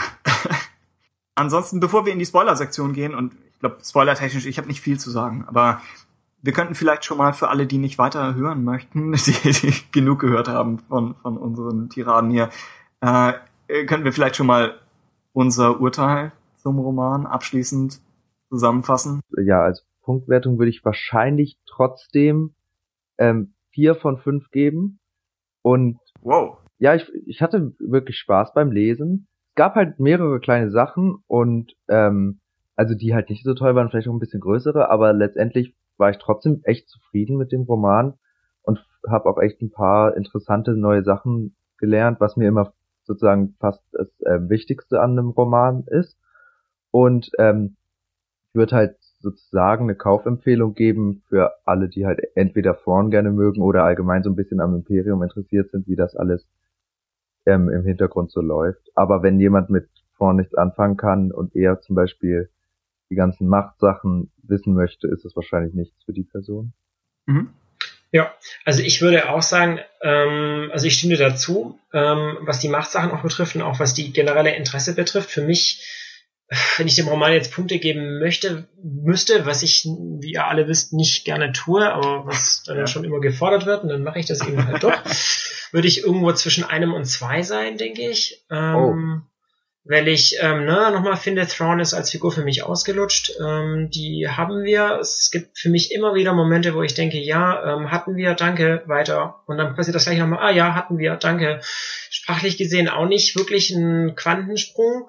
Äh, der eine oder zwei Sterne kommen für den Versuch, jetzt mal eine, ähm, eine figurenorientierte Handlung zu schreiben, was aus meiner Sicht nicht funktioniert, weil die Figuren zu arg auf ihre Rollen konzentriert werden und die Figuren, die ein bisschen weniger auf ihre Rollen konzentriert werden als die anderen, wie Arinda Price, eigentlich in diesem Roman nicht den Platz haben, weil es um Thrawn geht und nicht um Arinda Price. Ähm, die Repetition tiefen Momente innerhalb der Flotte waren für mich einfach nur ermüdend. Ähm, die äh, imperialen Figuren halt, ne, also ob es berechtigt ist oder nicht, ähm, für mich zu platt, für mich der, der Figuren interessant finde, zu platt. Ähm, auch in Bezug auf eine später stattfindende ähm, Kontextualisierung der Motive von Thrawn und ähm, seinen Handlungs, ähm, Gründen würde ich sagen, okay, ähm, ist in Ordnung, habe ich abgenommen. Hätte man aber, wenn man die Biografie jetzt früher beleuchtet, nochmal auch in Bezug auf die anderen Kiss deutlich näher kontextualisieren können und hätte auch, noch, auch eine Relevanz für einen Roman gehabt, der sagt, okay, wir stellen Thrawn jetzt in eine, in eine, in einen Kontext, der seinen Aufstieg im Imperium darstellen möchte. Ähm, ja, die Foil-Character-Figur Eli Vento, San braucht das irgendwie, um eine Figur darzustellen, aber mein Gott, viel Spaß damit, ich brauch's nicht. Wow. Ich wollte dazu nur kurz noch was sagen. Also ich will jetzt keine äh, Worte in den Mund legen, aber ich glaube, bei dir ist es halt wirklich so, dass du so ein bisschen äh, halt die Schnauze voll von Thrawn hast und dass du deswegen wahrscheinlich ja relativ negativ auf den Roman guckst, oder? Also ich habe einerseits keinen Bock auf Thrawn, das stimmt, und ich finde die Figur nicht mehr so interessant, aber auch handwerklich ist der Roman wirklich überschaubarer. Also gerade diese ganzen repetitiven Momente, immer ah, wieder okay. das Neue. Dann eine, eine Kontextualisierung einer Figur wie Arinda Price in ihrer, in ihrer ursprünglichen Welt, wo sie herkommt von Lothar mit ihren Eltern und sowas, alles wunderbar, aber nicht Zweck, den ich für einen Roman der Thrawn kontextualisieren könnte. Das hätte man für Thrawn machen können und das auch nochmal mit dem Imperium verbinden können. Ähm, die ähm, in der internen Mono inneren Monologe, die, die äh, Timothy Zahn ähm, gebracht hat, waren eine, eine, ein guter Versuch, aber zu Captain Obvious mäßig.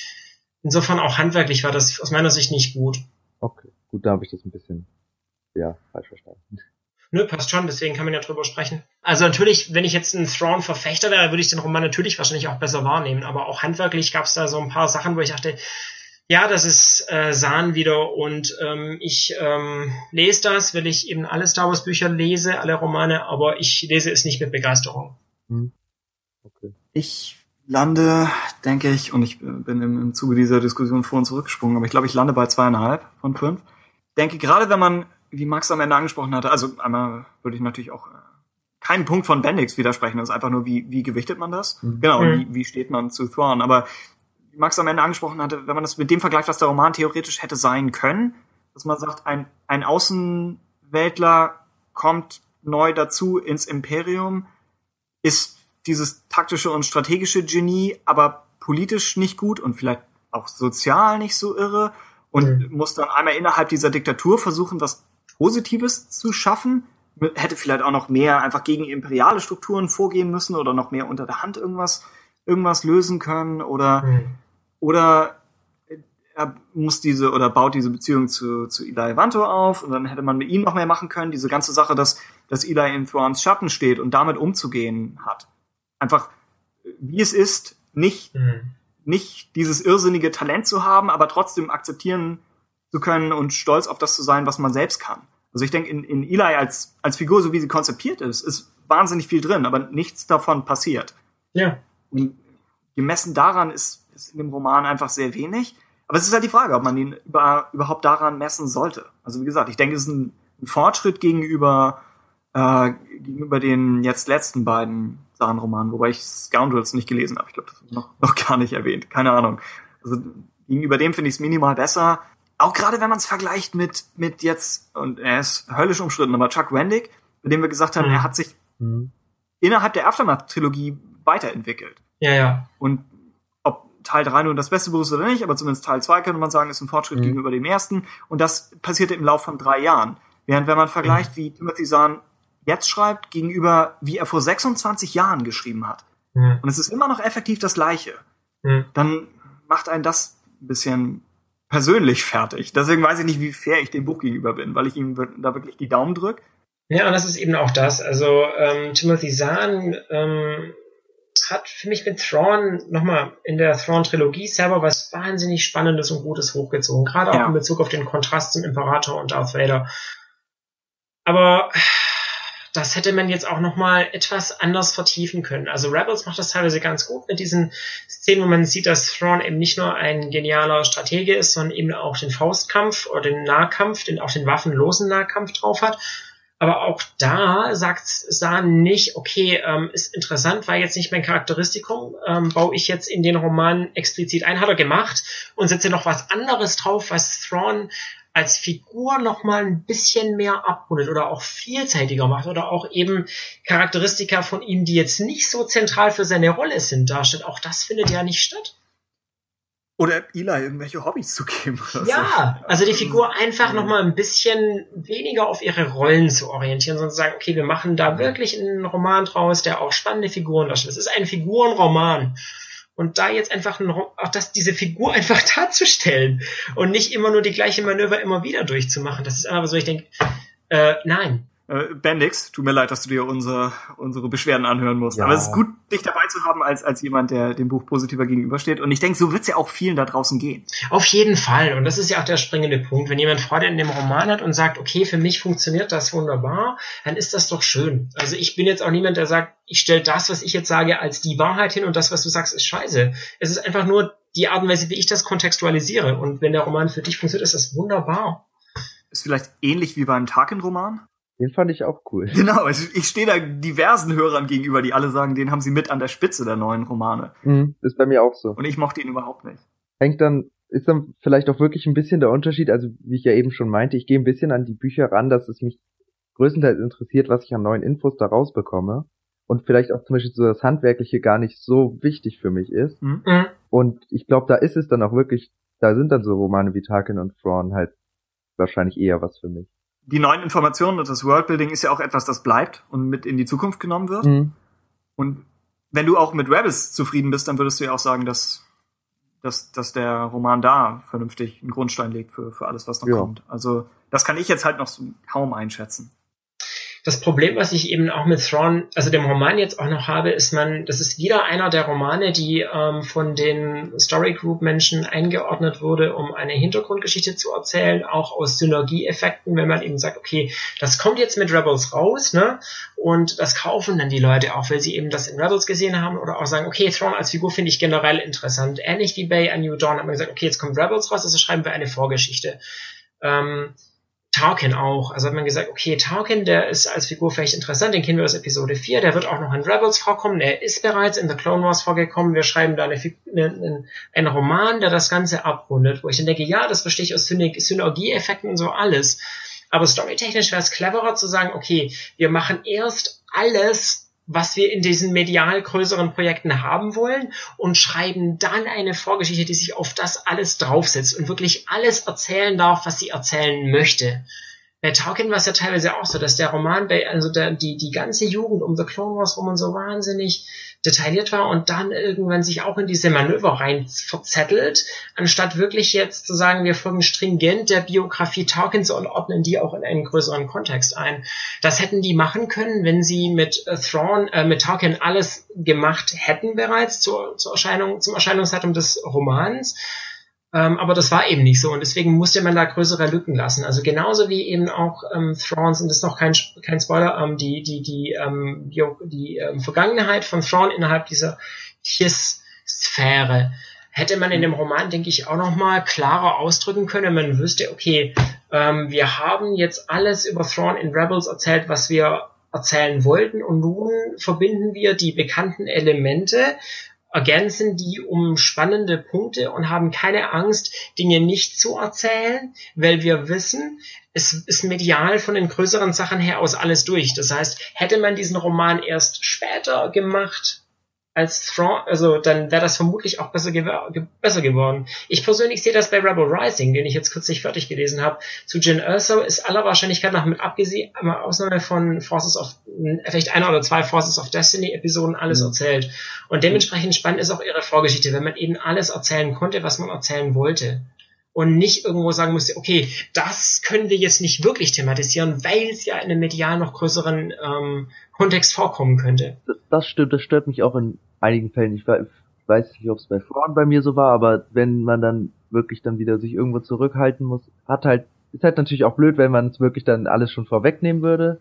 So im Gegensatz zu irgendwelchen wirklich wichtigen Sachen wie Film, aber ja, ja im Zweifel müsste man es dann mal lassen und ein bisschen aufs Marketing verzichten, weil, also ich meine, ja. ähm, die Fans haben halt immer den Nachteil dadurch, wenn, wenn, wenn man aufs Marketing geht. Das ist halt immer, aber das ist immer so. Ja, auf jeden Fall. Mhm. Also, ne, also ich meine, bei Thrawn auch, hätte man alles rausgebracht, was man rausbringen wollte, wüssten wir auch bereits, wie Thrawn im neuen Kanon stirbt. Hätte man auch von vornherein sagen können, so, wir reduzieren diesen Roman nicht auf einen Ausstieg, auf einen Aufstieg innerhalb der imperialen Marine, der sich, die sich nur auf immer wieder die gleichen Manöver konzentriert und auf dekontextualisierte Figuren, sondern hätte man sagen können, okay, jetzt haben wir alle Infos, die wir von den größeren Sachen brauchen und wir machen jetzt eine Biografie von vorne bis hinten und enden mhm. am besten auch noch mit den letzten Gedanken von Thrawn. Genauso wie man das bei Tarkin hätte machen können. Ähm, dann wäre das Ganze irgendwie eine rundere Sache, finde ich. Das ist nämlich was, was ich bei Tarkin von vorne bis hinten nicht verstanden habe. Sein Tod ist so klar, wie es mir nur sein kann. Warum, warum endet dieser Roman in dieser komischen Szene auf diesem Plateau? Warum führt man nicht die Schlacht von Jahwe nochmal komplett aus Tarkins Sicht durch und sagt, okay, was denke ich in der Situation? Ja, ich weiß nicht, ob man da noch wieder einen Adoptionsaspekt noch mit reinpacken wollte, weil das ist dann schon wieder, ja, weiß ich nicht. Also ich finde, man hätte es tun können. Also ich meine, wir sehen zwar auf dem Monitor, was Tarkin sagt, und wir haben diesen einen Satz, diesen einen Satz, wo er eben sagt, ja, evakuieren im Augenblick des Triumphs. Ich denke doch, sie überschätzen deren Chancen oder sowas im Stil, wo man dann einiges rauslesen kann, aber trotzdem da einfach so sagen, okay, wir nehmen diese Schlacht nochmal versuchen aus seinem Blickwinkel darzustellen, was er da erlebt. Und denkt und enden dann mit seinem letzten Gedanken. Sowas wie, die kriegen uns nicht oder sie werden uns niemals aufhalten. Dann wäre das Ding um einiges runder gewesen, als dieses komische Plateau da, was nur in dem Roman auftaucht. Ja, okay. Für meine Begriffe. Kann ich nachvollziehen. Und bei Thrawn auch. Hätte man einfach gesagt, der Mann stirbt und dann so. Jetzt, wie kommt's, bis er da hingekommen ist? Ja, von Anfang bis Ende. Das ist eine runde Biografie und nicht so ein Cherry-Picking des Aufstiegs. Ja, für mich ist dann der Punkt echt sehr, dass sie aufhören müssten, die Bücher nach den Personen zu benennen. Das stimmt. Das stimmt. Oder einfach sagen, wir machen die Personen vorher fertig, so wie Jin, und erzählen dann eine spannende Hintergrundgeschichte. Hm. Ja, Tarkin, finde ich, liest sich als Roman sehr unvollständig.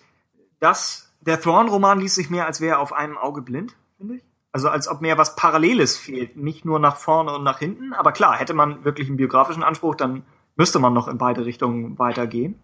Hm. Äh, dass sie, dass sie warten sollten, bis sie was äh, erzählen, ja, genau, bei Tarkin und vielleicht, es irritiert mich eigentlich am meisten bei Luke, was alles nach Episode 6 angeht. Das heißt, das wäre dann mehr ein Faktor in Aftermath. Mhm. Ah, ja. Dass, dass da wirklich was mhm. fehlt. Und ja, ja, ja. Wobei ich da schon denke, es, es ist ja nicht so, dass er, dass er plottechnisch fehlt. Ich kann schon akzeptieren, dass er nicht da ist, aber es wirkt eben sehr, ja. Es ist schon so, we can't tell you. And you know that. ja, genau.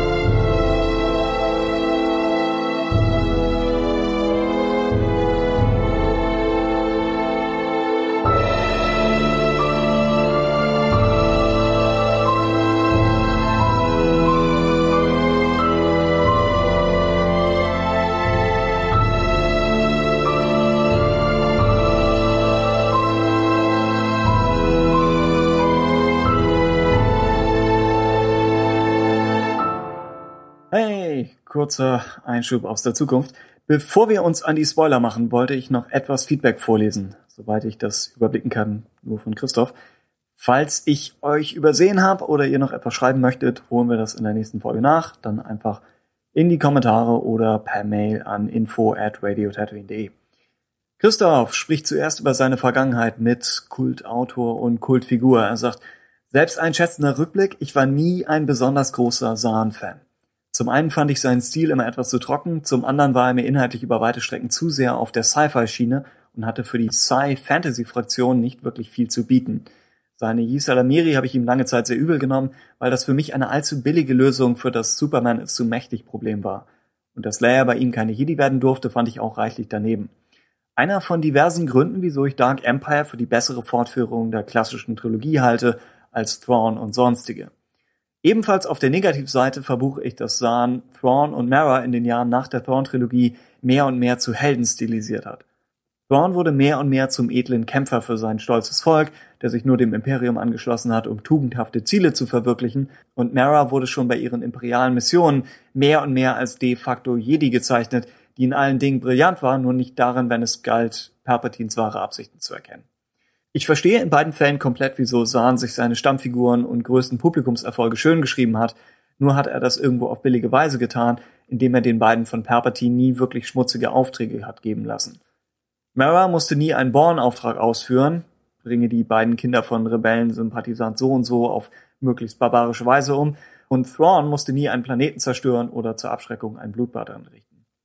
Auf der Plusseite um mal wieder auf die Sonnenseite des Lebens zu schauen, war Sahn immer sehr kompetent, wenn es darum ging, ein großes Geheimnis anzudeuten und dann nach und nach zu enthüllen. Das hat bei Honoguro funktioniert, bei den Klonen des Berg Tantis, der Katana-Flotte, der Sonderklonbestellung von Sabayoth, Mara Jades Vergangenheit und später fast noch besser bei Survivor's Quest. Ja. Mit seinem Ocean's Eleven Roman Scoundrels konnte er das dann quasi aufs Maximum steigern wobei ich an den Roman ehrlich gesagt kaum noch Erinnerungen habe.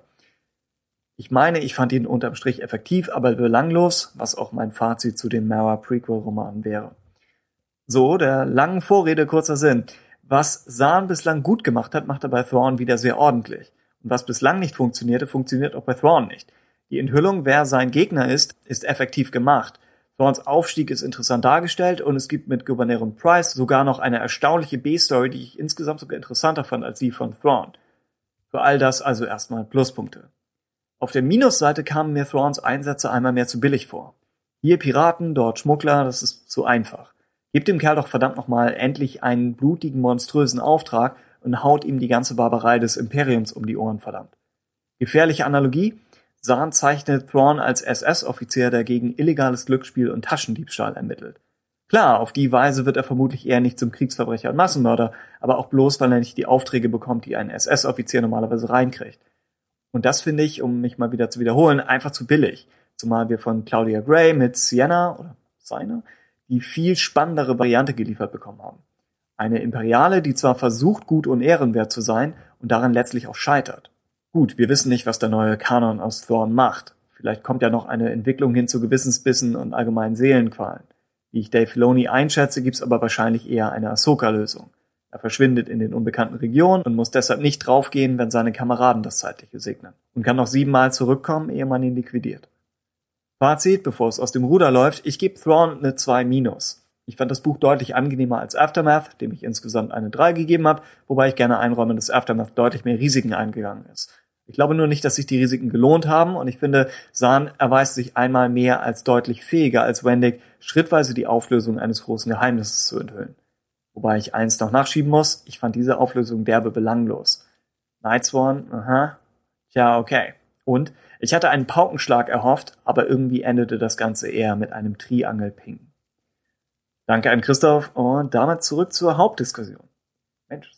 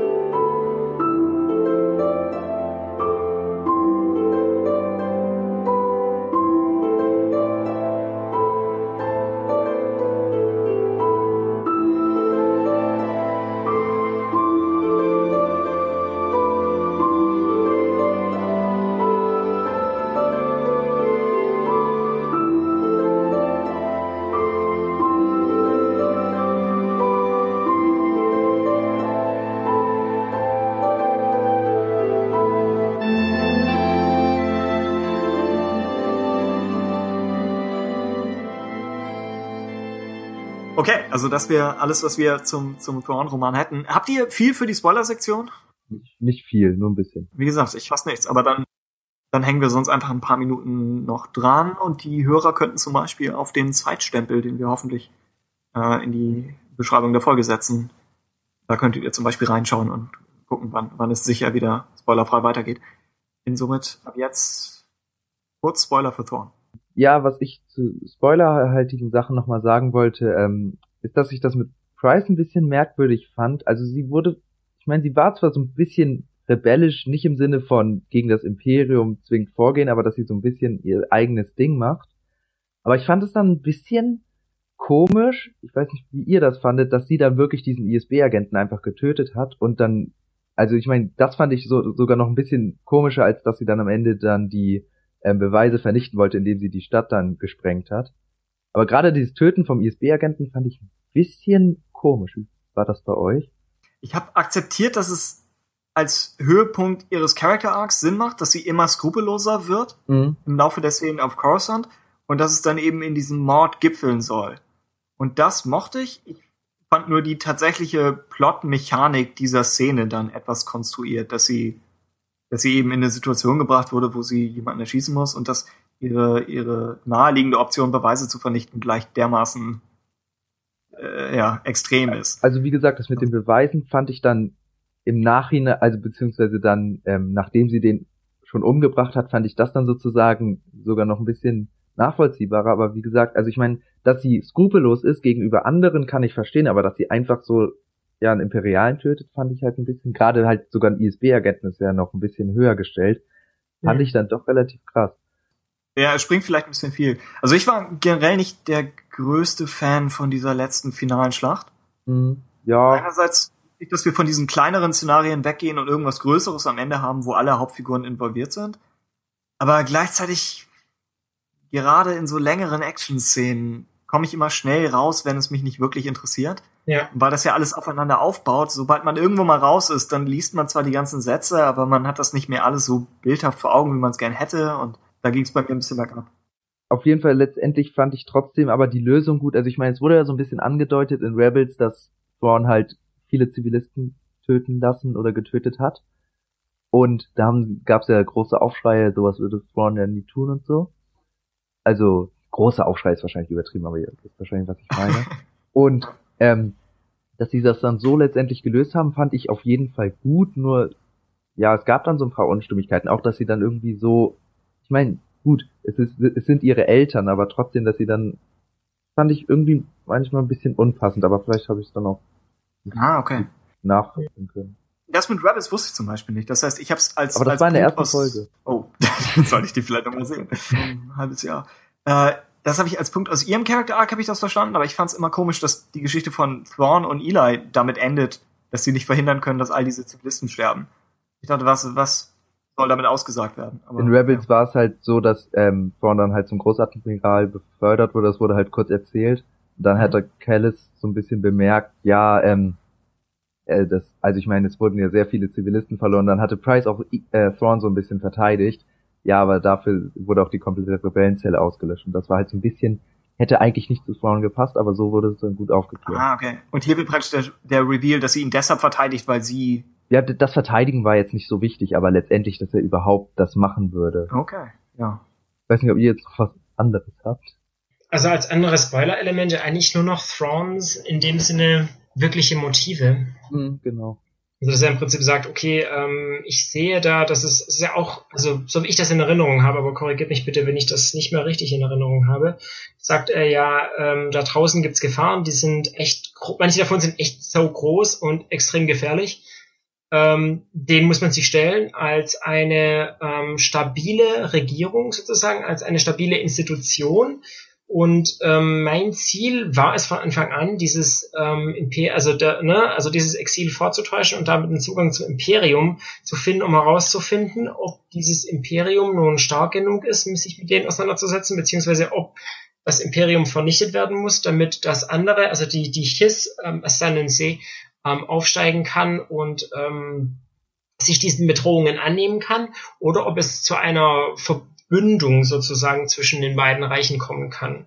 Ja, das fand ich auch letztendlich echt, äh, dann sozusagen diesen Reveal fand ich dann auch echt interessant und einige Sachen haben dann im Nachhinein echt mehr Sinn gemacht und das ja. wird wahrscheinlich auch einer der Gründe sein, warum ich das so hoch bewertet habe. Mhm. Also, ja, das fand ich dann echt, vor allen Dingen, dass er, dass er das, ähm, dass er sozusagen hier Nightsworn erzählt hat und dass Yularen dann auch noch dazu gekommen ist und das mitgehört hat. Mhm. Da fand ich, ja, ich meine, da Yularens Reaktion war irgendwie da ein bisschen merkwürdig, aber ich weiß nicht, ob ja, also ich meine, einerseits hat er dann ja gesagt, ja, sie ähm, bist ein Verräter, warum sollte ich dich nicht töten? Und mhm. dann auf einmal hat er doch aufgehört und war mhm, wieder ja. bester Freund, so ein bisschen, also gefühlt. Bisschen das fand ich ein bisschen komisch.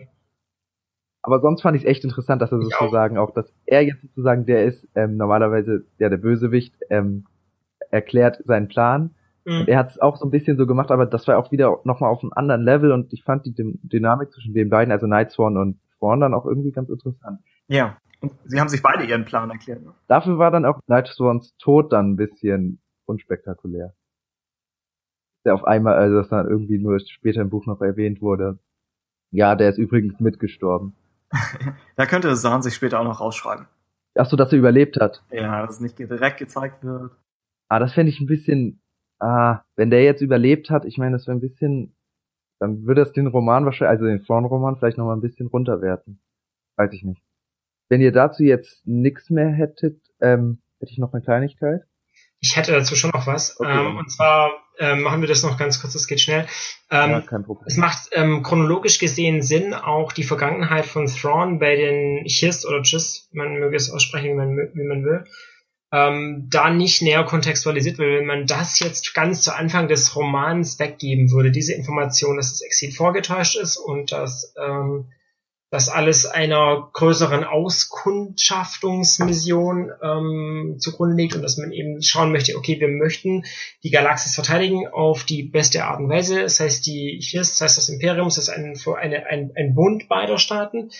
Ähm, klar, dass man das am Anfang nicht, dass man das nicht weggeben möchte, aber man hätte, es ist, also ich verstehe das, aber es ist ein bisschen schade, wenn man einfach gerade Thrawns Vergangenheit bei seiner eigenen Spezies ist was, was auch im alten erweiterten Universum so nicht wirklich in großer Breite ausgerollt wurde. Ähm, und das wäre was, was ich zum Beispiel in diesem Roman wahnsinnig spannend und auch innovativ gefunden hätte, das wirklich reinzubringen. Thrawn bei den Chiss, seine Vorgeschichte, wie lief das ganz genau ab, wie kam er in diese Position, wie, wie kam auch die Entscheidung ähm, zustande, ihn da loszuschicken und zu sagen, kundschafte mal das aus. Also diese ganze Thrawn-Chiss-Biografie, das hätte man noch viel mehr reinbringen können. Und klar, also es ist geil, dass dieser Moment so kommt, in dem das aufgelöst wird, aber es geht zu Kosten der früheren Biografie, die man in diesem Roman ähm, ausrollen hätte können und ich denke keinen der alten Sahn-Fans verschreckt hätte, weil die mit Outbound Flying sowieso auf einer vergleichbaren Linie im Prinzip waren. Äh, mit einem anderen Feind im Hintergrund und mit einem expliziteren Feind im Hintergrund, aber trotzdem auf einer ähnlichen Linie. Ähm, und das versaut dieser, ähm, diese späte Enthüllung sozusagen ein bisschen. Das finde ich halt ein bisschen schade. Das ähm, das würde den Roman äh, jetzt vielleicht nicht besser machen, aber ich könnte mir gut vorstellen, dass da früher oder später noch was zu kommen wird. Und hoffe ich auch. Also das denke ich auch, aber auch da, hätte, dann hätte man den Roman besser schreiben können, wenn diese Enthüllung ja. bereits gegeben worden wäre. Und man müsste diese wirklich interessante und brisante Passage nicht völlig unerwähnt lassen. Klar, da hätte man vielleicht dann auch ein bisschen dieses, ähm, wenn man den Roman, da hätte, dann wäre der Roman halt wahrscheinlich ganz anders geworden, aber dann hätte mhm. man vielleicht ein bisschen dieses repetitive, ähm, ja, jetzt ist er auf dem Schiff, wird befördert, ein bisschen kleiner machen können und dafür dann mehr von der Biografie, ja, vorher zeigen können. Ja, und auch Aber, das Sahn-Universum sozusagen nochmal ein bisschen erweitern um Elemente, die man nicht schon kennt. Mhm, genau. Das, ja, wie gesagt, vielleicht kommt da ja noch was, aber das macht ja letztendlich den Roman halt nicht besser. Das ist halt Nö, aber es hätte den Roman besser gemacht, wenn es drin gewesen wäre. Genau, genau, das ist klar. Ähm, und vielleicht sieht man da ja, was auch ein bisschen dahin führt, was ich halt eh noch sagen wollte. Vielleicht mhm. ist da auch ein bisschen noch was, ähm, ich meine, Vento wird ja am Ende ähm, zu den Schiss geschickt. Ja. Und da, mal sehen, was daraus halt wird. Ähm, aber das hat ja dann auch sozusagen noch so ein bisschen was damit zu tun. Das ja. fand ich am Ende auch ganz interessant, dass man da sozusagen ja dann nochmal was Neues aufge äh, was Neues angedeutet hat. Was Ja, im Zweifel ja, auch ähm, unabhängig von Thrawn funktioniert. Also ich weiß nicht, ob es funktionieren könnte, aber man könnte es auf jeden Fall machen, Ja. unabhängig Ja. von Thrawn. Falls er jetzt in Rebels stirbt, was ich weiß. Ich hoffe ja, dass er irgendwie in die unbekannte Region geschickt wird und dann ja, oder oder zurück zu den Schiss muss und dass sie dann da irgendwas Mhm. machen gegen das Böse aus dem Nichts. was vielleicht Snoke sein könnte, so. weiß ich nicht, in die Hm. Richtung. Ja, damals war es immer im alten EU undefiniert und wird dann, wie Max meinte, irgendwann geradconnt, als die Yuuzhan waren, oder? Mhm. Ich glaube auch, dass, dass Revan immer argumentiert hat, er muss eine feste Struktur und eine stabilere Regierung in der Galaxis schaffen, damit auf Bedrohungen von außerhalb reagiert werden kann. Wurde das nicht im Ja? In den Legends auch noch so ein bisschen geradconnt, dass das letztendlich sogar Palpatines Motive waren, um das Ja, Imperium zu gründen? also mitunter. das finde ich dann aber sch- schon wieder ein bisschen schwierig, weil ich glaube nicht, dass Palpatine das Wohl der Galaxis im Sinn hat, egal wie. Ähm, also ich würde sagen, es würde ein Stück weit geredconnt. Also ähm, Outbound Flight spielt ja nach Episode 1, deutlich Mhm. nach Episode 1, auch nach Episode 2 ja schon auf jeden Fall. Nee, spielt vor zwei. Spielt vor Episode 2? Okay. Aber, Fünf Jahre vor zwei oder so, also in der Mitte. Okay. Ungefähr. Ah ja. Aber trotzdem, also man merkt im Prinzip schon, dass Palpatine in Episode 1 bereits auf dem Weg war, ähm, in eine ähm, höhere Position zu kommen. Ähm, und deswegen würde ich sagen, man kann nicht sagen, es wurde komplett geredconnt, weil würde man sagen, es wäre komplett geredconnt worden, ähm, hätte Palpatines Motiv, zum Kanzler ernannt zu werden, in Episode 1 nicht existieren können, sondern das hätte eine Konsequenz von Outbound Flight sein müssen, notwendigerweise. Also versteht ihr, wie ich meine? Ja, ich glaube schon. Aber wie gesagt, das spielt ja jetzt nicht mehr so eine große Rolle. Trotzdem fände ich das irgendwie nicht so passend zu Palpatine, weil er ist halt ein Sith und nicht Ja. irgendwie einer, der, der äh, zweifelhafte Methoden anwendet, um was Gutes zu erreichen.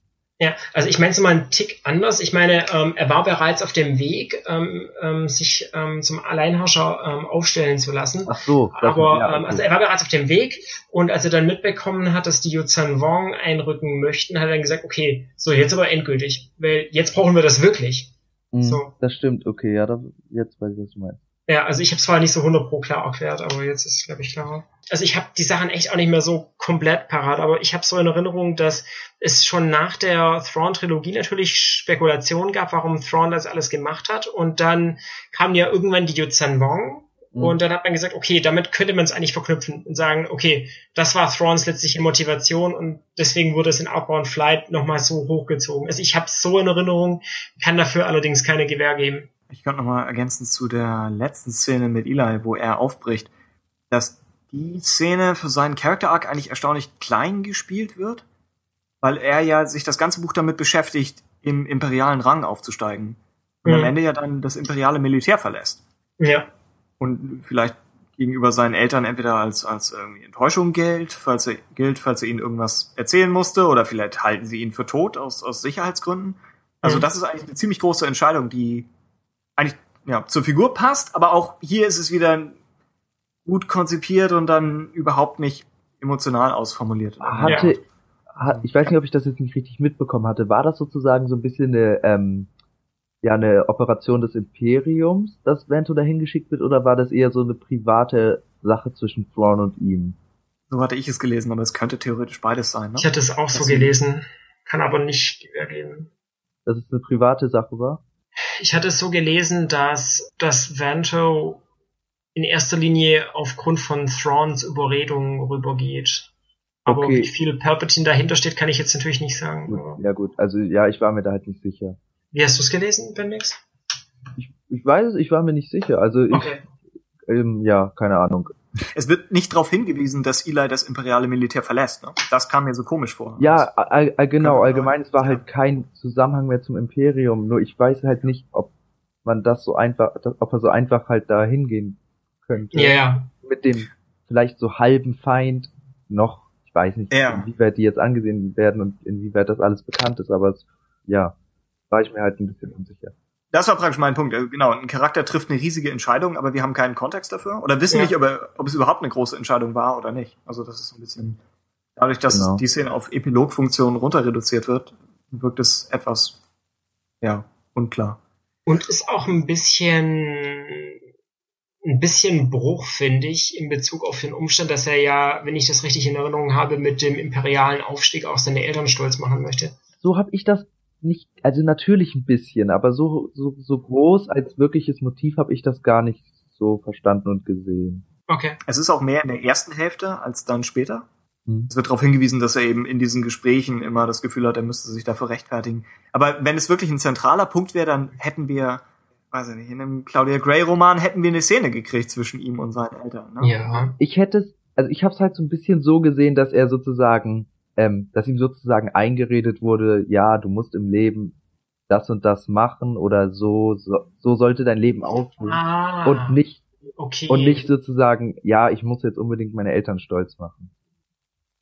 So habe ich es halt gelesen. Ich weiß nicht, ob es so gedacht war, aber ja dann würde die Szene deutlich mehr Sinn ergeben im Schluss. Und auch nicht so einen Bruch darstellen. Mhm. Interessant, ja. Dann wäre der Bruch quasi gar nicht vorhanden, ja. Mir ist gerade doch noch was eingefallen. Vielleicht wäre es auch schon, wäre es auch ein bisschen zu viel gewesen, aber ich hatte in der Vader-Thrawn-Szene jetzt fast gedacht, dass ähm, Thrawn ihn als Anakin anspricht oder irgendwie erkannt hat, dass er Anakin ist. Das hatte ich in dem Moment ein bisschen erwartet. Ich weiß nicht, ob es sinnvoll gewesen wäre und passend. Wahrscheinlich ja, ja, ja. hätte man dafür noch ein bisschen mehr im Roman darauf eingehen müssen. Aber das hätte ich auch als so Verbindung noch mal ein bisschen mhm. interessant gefunden. Und Vader, der das ja eigentlich nicht möchte, dass das jemand weiß, wie man auch im Darth Vader Comic gesehen hat, ähm, und da, wie er dann damit umgehen würde, ja. weil er halt sozusagen, äh, ja, er ist der, der, der Favorit des Imperators, also Thrawn, und ich glaube, da würde Vader sich dann wahrscheinlich zügeln je nachdem, was der Imperator sagen würde. Aber das fände ich auch nochmal, vielleicht auch als Aufbau auf spätere Sachen. Vielleicht kommt's ja noch, aber fände ich interessant. Weil gerade jemand wie Vorn hätte ja das, hätte das ja rausfinden mhm. können. Ich fand auch, also da sprichst du generell nochmal was Interessantes an, worüber wir noch nicht gesprochen haben. Also generell die Verbindung mhm. Thrawn-Anakin. Die haben wir noch nicht angesprochen. Ist eigentlich auch definitiv was für die Spoiler-Sektion auch substanziell eigentlich. Ja, und noch eine Sache, die mir gerade auffällt. Ähm, die Entdeckung des Todessterns von Thrawn. Ja. Man, also ich habe da jetzt nicht zwingend äh, Kontroverse zu sagen, aber das fand ich auch, also es hätte zum Beispiel irgendwie, ich meine, wir haben halt Rebels danach, aber es hätte so ein bisschen sozusagen der Grund sein können, je nachdem, wie seine Prinzipien jetzt sind, warum er dann letztendlich vielleicht doch das Imperium wieder verlässt, dass er sozusagen merkt, oh, ob ich da jetzt mhm. mitmachen möchte, bin ich mir nicht sicher. Bei Sklaverei sagt er, okay, das winke ich noch durch. Genau. Aber beim Todesstern, das ist ja so viele Stufen härter eigentlich noch. Ja. Oder auch wenn man sagt, okay, selbst wenn er das mitmachen würde und sagen würde, okay, ähm, das ist eigentlich auch noch ein Mittel, was ich im Notfall billigen das würde, dass man diese noch. Aliens eben mit dem Todesstern vernichtet. Das wäre eine Möglichkeit. Und dass er dann vielleicht sagt, wir gehen aus dem, ich gehe aus dem Imperium raus. Also wir wissen ja nicht, wann Thrawn im neuen Kanon stirbt, aber nehmen wir mal an, es geschieht entweder nach der Schlacht von Yavin oder nach Yavin und Endor könnte auch sagen, okay, jetzt haben die zwei Todessterne verloren, so mächtig sind sie dann doch wieder nicht. Stimmt. Ja, und wie gesagt, was ich aber auch so ein bisschen, das hatte ich auch mit Florian schon mal ein bisschen besprochen, ähm, wir hatten mal darüber geredet, ob Thrawn zur ersten Ordnung passen würde. Und ich will ihm da jetzt nichts Falsches in den Mund legen, aber eigentlich sind wir zum Schluss gekommen, dass das so gar nicht das ist, was für ihn was wäre, ne? Weil es ist ja, vielleicht ist der Anführer, ich ich will mhm. nicht zu viel spekulieren, aber vielleicht ist der Anführer der ersten Ordnung ja genau das Böse, was er bekämpfen will. Mhm. Und dann hatte ich mich auch gefragt, ob er vielleicht sogar auf der Seite der neuen Republik landen könnte, je nachdem, wie weit er überlebt. Und die Chiss auch. Wie wär, was würdet ihr da sagen? Das würde ich von dem Umstand abhängig machen, wie mächtig Thrawn die neue Republik einschätzt. Denn was mhm. er jetzt sagt, ist, wir möchten was vernichten. Also es hängt von zwei Sachen ab. Entweder mhm. das, was er vernichten möchte, ist Snoke und was auch immer hinter Snoke steht, steht, oder er sagt, okay, ich muss erstmal schauen, also ne, es hängt von seiner Ansicht ab von der neuen Republik. Wenn er sagt, die neue Republik ist eine, eine, eine Streitkraft, eine Institution, die mächtig genug ist, das abzuwehren, was vielleicht noch da draußen ja, ist. Okay, aber in Klammer, wenn es nicht Snoke war. Dann würde er sagen, ich stelle mich dahinter oder verstehst du, wie ich meine? Also so. Ja, die neue Republik ist ihm wahrscheinlich auch zu schwach.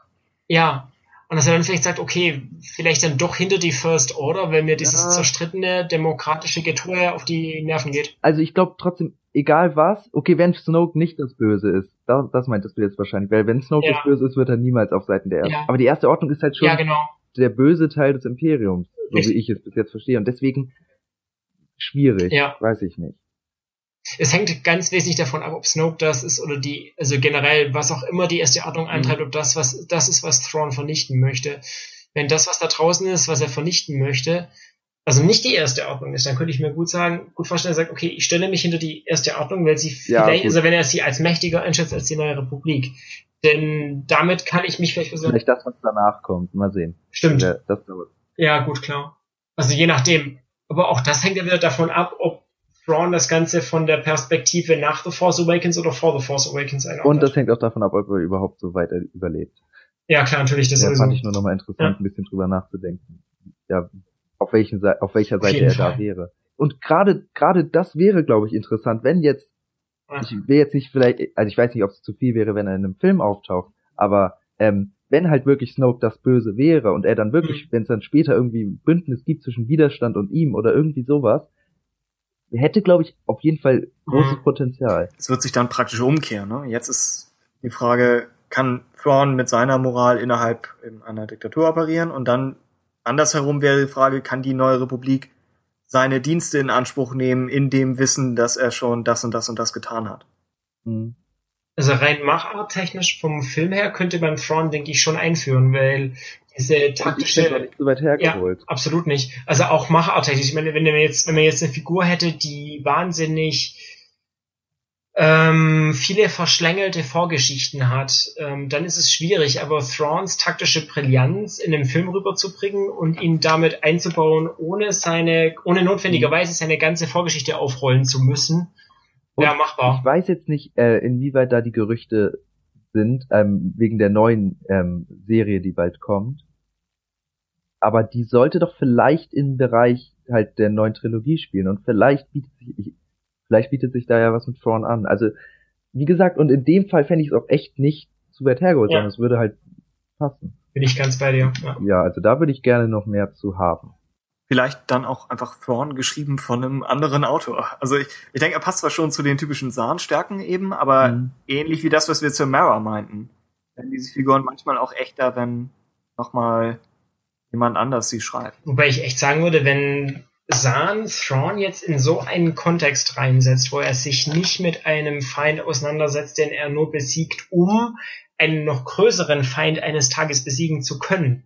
Das heißt, ähm, Thrawn im Prinzip im direkten Kampf gegen den ultimativen Feind, den er besiegen möchte und weswegen er auch ins Imperium eingetreten ist. Also, Dann könnte ich mir vorstellen, dass das sogar geil wird. da sehe ich einiges an Potenzial. Ob das so gemacht wird, keine Ahnung, aber Ja, ich Ja.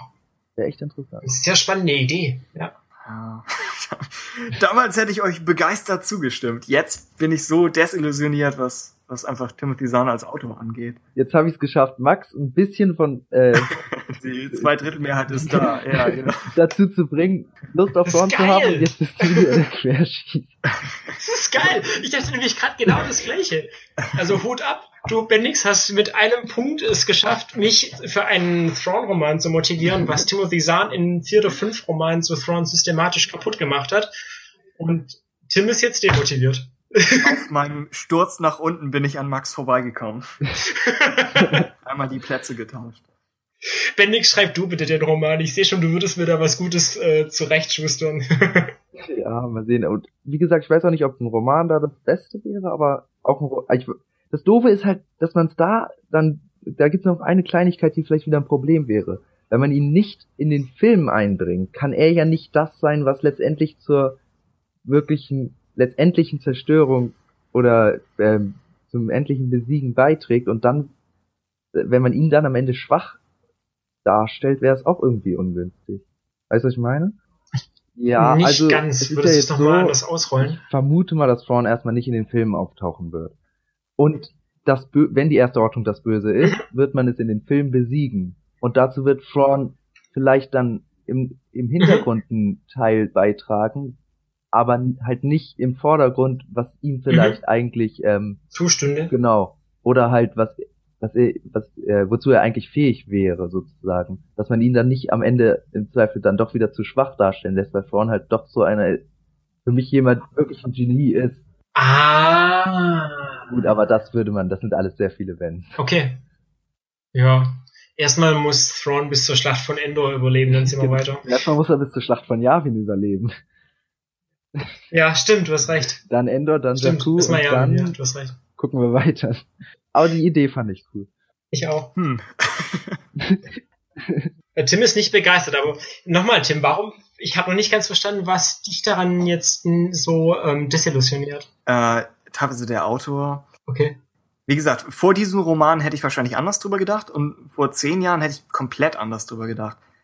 Jetzt denke ich, wenn sich jetzt auch der neue Kanon entschließt, eigentlich Thrawn nicht als Figur darzustellen, sondern nur als geniales Plot-Device, Ah. das Probleme lösen kann, dann wäre an einem hypothetischen Sieg von ihm über das ultimative Böse wäre nichts Emotionales dran, weil an ihm nichts dran ist. Ich hatte das jetzt aber eher so gemeint, dass man, dass halt gerade die Dynamik zwischen ihm und Widerstand oder so interessant wäre und man ihn dann auch als Figur ein bisschen Mhm. aufbaut. Äh, wie er vielleicht versucht, sich zu rechtfertigen, Ja. dass er nur das Gute für die Galaxis wollte oder gerade auch vielleicht noch für seine Leute und ähm, womit er dann vielleicht versucht, seine Taten zu erklären und sich vielleicht auch, Ja. ich weiß nicht, ob vielleicht auch ein bisschen ungerecht behandelt fühlt oder irgendwie sowas. Stimmt, du versucht, recht. sich zu rechtfertigen. Ja. Das, und das wäre ja, was, äh, alles andere als Mhm. nicht Ja, Figur. stimmt. Das stimmt, nur das ist eben so weit von dem entfernt, was wir momentan hier kriegen, dass ich ja mir das zwar wünsche, aber nur so halb vorstellen kann. Und ich weiß nicht, ob dieses das ultimative Böse oder was auch immer als Bedrohung da draußen ist. Ich weiß wieder mal nicht, ist das eine Zahn-Idee, die auch im, im Zahnverse bleiben wird? Ähnlich wie Rex eine, letztlich eine Wendix-Sache war. Ich weiß nicht, hat, hat das überhaupt Auswirkungen auf die Filme oder hat es, ist es nur was für die nächsten paar, paar Zahn-Romane, die wir eben potenziell kriegen? Du, du meinst jetzt spezifisch das Böse, was da draußen irgendwo ist. Ja, was, was Thrawn beschreibt oder einige der Spezies, die er erwähnt zum Beispiel. Ja. Und das würde ich mir dann eher vorstellen als vielleicht Antrieb im Kern der First Order. Ich kann mir die First Order noch nicht mal wirklich als Antagonist für, für Episode 9 oder so vorstellen. Also es wirkt wie so eine komische Splittergruppe einfach. Sind schon stark. Ja, aber auch mehr auf eine Art, wie jemand stark ist, der eine mächtige Waffe gefunden hat. Nicht Hm. wie jemand, der eine starke Regierung aufgebaut hat oder, oder starke Persönlichkeiten hätte. Ja. Was jetzt auch ein bisschen das Problem zum Zeitpunkt von Episode 8 ist, wir haben jetzt zwei schwache Regierungen, äh, die beziehungsweise das eine, der Widerstand ist gar keine Regierung und die Ja. erste Ordnung ist jetzt, die kann zwar ein bisschen was, aber die wird, könnte jetzt auch nicht schnell die Galaxis übernehmen und da wird, glaube ich, einiges an Chaos ausbrechen. Dann haben wir eigentlich drei schwache Regierungen, weil die neue Republik jetzt ja auch ziemlich erstmal im Chaos ist. Ja, stimmt, stimmt, sie sind nicht weg, sie sind halt dezimiert. Ich hoffe, Mhm. ja, die werden sich aber sehr wahrscheinlich ja dem Widerstand Ja. anschließen, vermute Ja, ich nehme es auch an. Oder andersrum. Ja. Also irgendwie auf jeden Fall die Kräfte zusammenlegen, wenn sie jetzt wissen, was Genau. da los ist. Das wäre sehr dumm, wenn nicht. Ja. Ja. Wenn sie überhaupt noch was haben. Wenn sie nicht alles auf Hosnien gelassen hätten, Ja. was sehr dumm wäre. Ja. Also zumindest die Überbleibsel, also die planetaren Überbleibsel der neuen Republik werden erstmal in Aufruhr sein und in Chaos und dann ist die Frage, ob sie sich halt mit dem Widerstand zusammentun. Was ich schon kommen sehe. Also entweder Widerstand schließt sich der neuen Republik an oder andersrum. Also auf jeden Fall legen sie, müssen sie die Ja. Kräfte zusammenlegen jetzt. Also um das auf jeden Fall mit Thrawn irgendwie spannend zusammenzubringen, müsste man die Figur auf jeden Fall nochmal entwickeln und ein bisschen weiter ausführen und auch die Hintergründe explizit in diesem Projekt, was auch immer das denn ist, Serie, Film, Roman, ähm, in dem Fall auch, wenn es Episode 9 wäre, ähm, ein Film, ähm, da das Ganze deutlicher ausrollen. Also ich fände das mega interessant, Frauen auf Seiten der Guten zu sehen. Ja. Und ich finde, es würde auch zu Thrawns ähm, rationaler Art und Weise Stärken und Schwächen abzuschätzen und nicht sich ähm, loyal blind einfach der Ideologie wegen Genau, irgendwas ranzuhängen. Das würde dann total Rechnung tragen. Ganz genau. Wenigstens Hm. konnte ich einen überzeugen. Ja, momentan, heute, heute bin ich gerade mit der Figur durch, aber Hm. morgen, wer weiß. Mal schauen. Okay, dann wäre das, glaube ich, alles, was wir zum Thrawn-Roman haben. Und ich vermute, es kommt gleich im Anschluss noch Feedback, das vielleicht auch zum Zeitpunkt dieser Aufnahme noch nicht vollständig eingetrudelt sein könnte. Das heißt, das wird dann irgendwie noch folgen.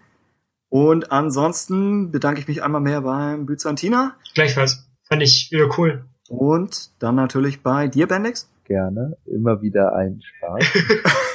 Du sagst das mit leicht bedrohlichem Unterton. Planst du was? Das war nicht das Ziel. Ich, mir fehlten, mir fehlten nur die Worte. Ach so. Und dachtest du, ich versuche es mal mit Gefahr. Ja. Alles klar. Dann macht euch auf das Flashback-Geräusch gefasst. Jetzt kommen wir der Lost Sound, oder? Ich äh, möchte doch stark hoffen. Geil.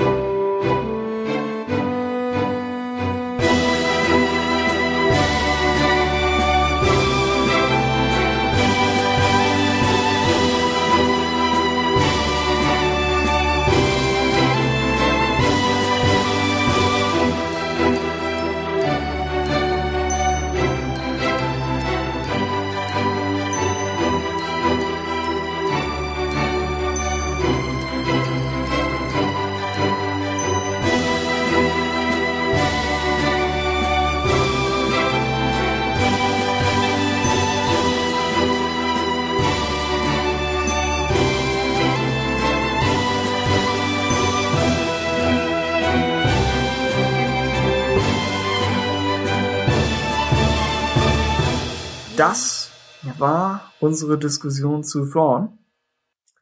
War bestimmt sehr interessant. ganz, naja, ganz unironisch. Du könntest, wenn du den Roman definitiv nicht liest, kannst du sie dir ja mal anhören. Ja, Aber doch, tatsächlich. Also ich habe halt auch wirklich wenig darüber gehört jetzt irgendwie, dass Leute über Frauen viel geredet haben. Vielleicht bei Ahsoka eigentlich auch ein bisschen der Fall. Also generell fand ich jetzt irgendwie so die letzten Bucherscheinungen, die jetzt nicht unbedingt Empire's End waren, haben Stimmt. so wenig Nachdiskussion irgendwie im Fandom ausgelöst. Aber ja, Das muss man der Aftermath-Reihe echt zugute Ja. halten, dass sie Diskussionen egal ob auslösen. man sie mochte oder nicht, es Ja. gab irgendwie immer was zu reden und auch von inhaltlichen Sachen einfach. Und da war jetzt eher mau, aber Ja. Ja. Nee, Thorn hat auch nicht viel mehr. Also wie gesagt, Bendix und, und Max haben mehr rausgezogen Mhm. als ich und haben mehr Hoffnungen in die Zukunft. Mal gucken. Ansonsten haben wir allgemeines Feedback von euch, angefangen mit Mara Jade und wo wir gerade von Chuck Wendig sprechen. Ah, ja, genau. Äh, Mara schreibt uns nämlich, was Wendig und das Thema Kurzgeschichten angeht, stimme ich euch zu. Schon seit dem ersten Aftermath-Band vertrete ich die Meinung, dass man diesen als äh, Sammlung von Kurzgeschichten, den Interludes nämlich, äh, hätte verkaufen können. Die Haupthandlung ist unnötig, ja, und wird schon oft, wie schon oft von mir betont, einfach nur schlecht. Gerade weil Wendy keine langfristigen Charakterentwicklung schreiben kann, aber von den Interludes äh, als kleine in sich geschlossen, äh, abgeschlossene Geschichten sind viele interessant, da sie uns eine Vielzahl von Perspektiven auf die Zeit kurz nach Endor bieten. Das Problem lag für mich nur darin, dass ich mir von äh, diesen als, äh, als Teil einer Trilogie einen Bezug zur Haupthandlung äh, erwartet hätte. Vor allem, wenn diverse Interludes mehrfach über die Trilogie verteilt auftauchen, wären sie von Anfang an als eigenständige Kurzgeschichte deklariert und in einem Band veröffentlicht worden, hätte ich, hätte ich das wahrscheinlich ziemlich gut gefunden. Auch der Titel Aftermath of Endor hätte dann eigentlich viel besser gepasst. Man hätte als Konzept zum Beispiel haben können, der Tag nach der Schlacht von Endor aus der Sicht der unterschiedlichen Figuren auf verschiedenen Planeten. Das wäre super interessant gewesen. Ich bin übrigens gespannt, was Wendig aus seinem Beitrag zu Star Wars from a Certain Point of View macht. Da wird er dann ja auch eine Kurzgeschichte schreiben. Ja, ja, Wir rechnen es Mara hoch an, dass sie noch bereit ist, mehr von Wendig zu lesen. ja, das stimmt. Das, Sie steht zu ihrem Kurzgeschichten. Vorschlag, Nee, das dass sie sagt, wenn Wendig das liefert, wird sie es sich ansehen. mm, ja, Und wir drücken Wendig die Daumen, dass er das nach, nach einem schlechten ersten Gehversuch und zwei weiteren aus ihrer Perspektive, dass er das noch umherreißen kann. ja, genau. Äh, Mara schreibt zu Lyra in Catalyst. Achso, ja. Äh, Mara hatte auf jeden Fall von Lyras Tod am Ende des Buches erwartet, dass es der traurige Höhepunkt sein würde und sie in Rogue One dann nur in einem Flashback auftauchen würde. Das hätte Catalyst eventuell mehr Fokus und Spannung äh, gegeben. Für Rogue One an sich wäre Lyras Auftauchen, wenn man sie dann sowieso töten will, nicht wirklich nötig. Da auch die Verschleppung von Galen für Jin als Kind traumatisierend genug äh, gewesen wäre. Mein Alternativvorschlag mit Lyra als der Todesstern-Wissenschaftlerin finde, findet Mara auch sehr spannend. Das hätte durchaus Potenzial, schreibt sie uns. Star Wars bewegt sich zwar mit den weiblichen Hauptfiguren in eine gute Richtung, aber solange diese ansonsten fast nur mit Männern interagieren, ist da noch viel Luft nach oben, was spannende Frauenrollen angeht. Da diese Mutterfigur muss sterben, mit der können wir nichts anderes anfangen, als den Protagonisten von ihrem Tod zu traumatisieren. Syndrom darf auch gerne eingemottet werden. Gerade mit Lyra als Wissenschaftlerin wurde da leider viele Möglichkeiten verschenkt. Mhm. Ja, stimme ich halt auch eigentlich komplett zu. Ich denke auch, es geht schon in eine bessere Richtung, auf jeden Mhm. Fall als vor, vor der ganzen ganzen Disney-Übernahme. Mhm. Ich weiß nicht, momentan läuft ja auch hier Forces of Destiny Mhm. an. Finde ich, ist eine nette Idee. Ist jetzt eine ganz andere Zielgruppe, als wenn du jetzt den Catalyst-Roman so für sich hat und irgendwie die Frauenfiguren da drin.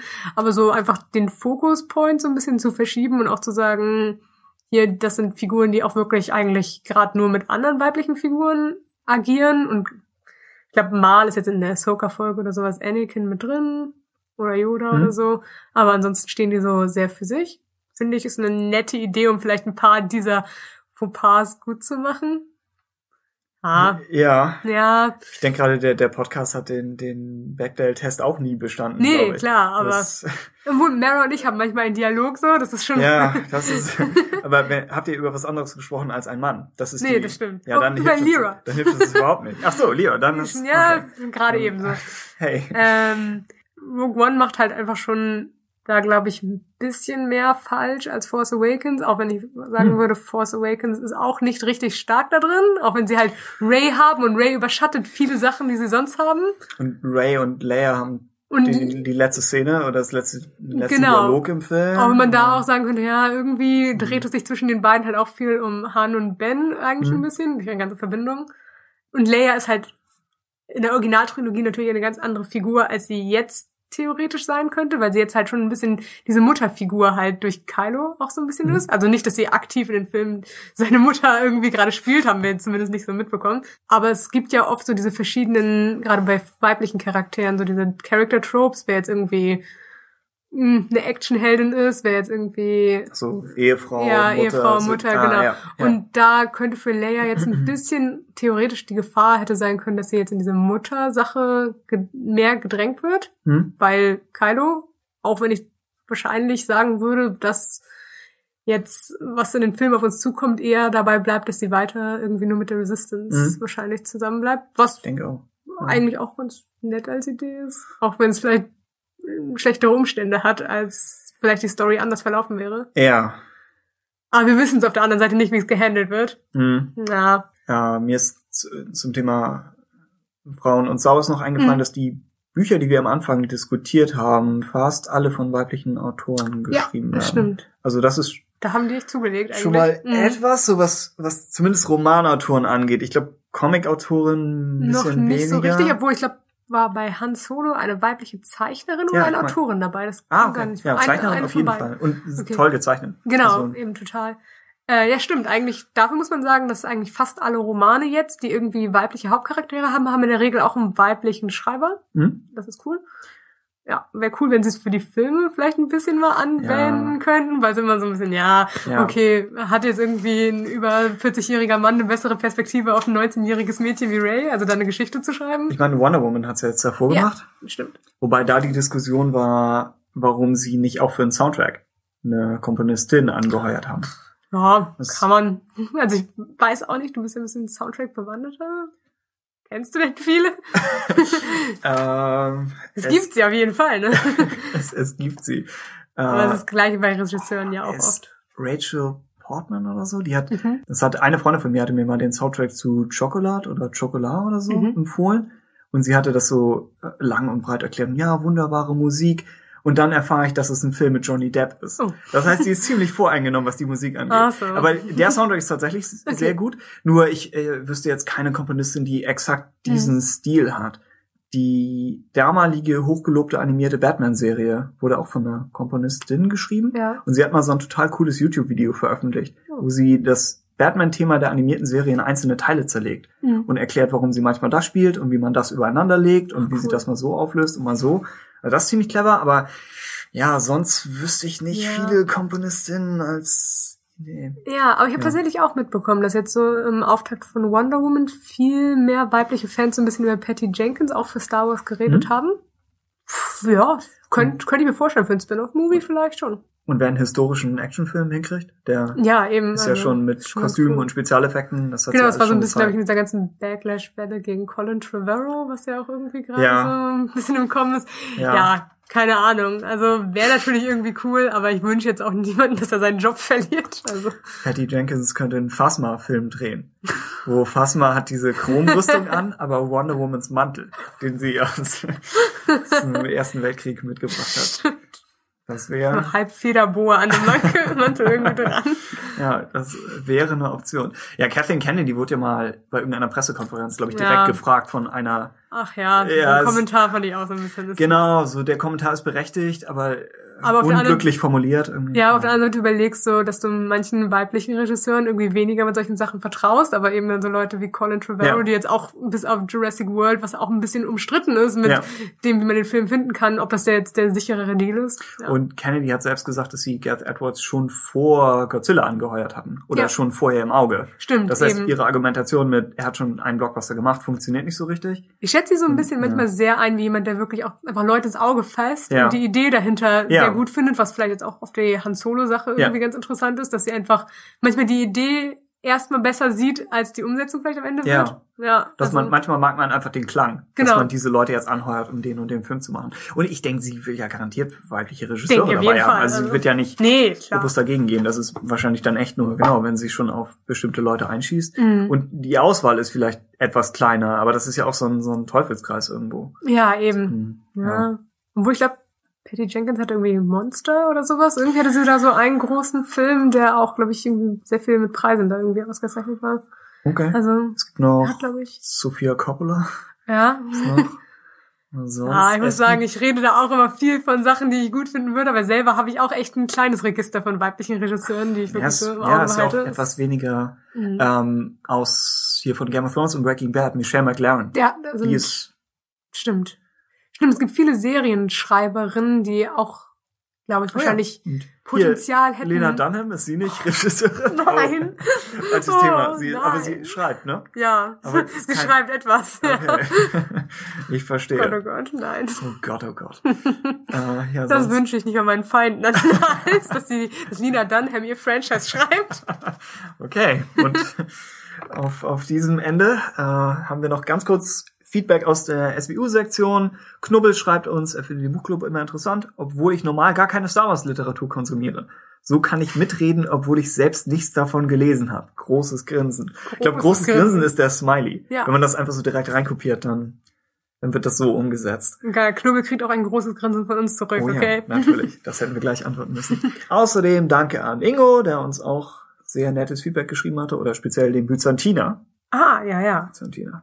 Äh, Und das letzte Wort gebührt wie immer George Lucas. Ja, George Lucas äh, teilt uns mit, dass er findet es ist sehr angenehm, uns zuzuhören. äh, it's okay. für ihn als, als EU-Legastheniker. Er wird bestimmt sagen, faster, more intense. Das ist sein Hauptfeedback, wenn er sich hier vier Stunden Buchclub anhören muss. War diese Folge sehr interessant, weil George Lucas äh, die in Empire's End behandelten Themen mega Bunch of bullshit. interessant findet.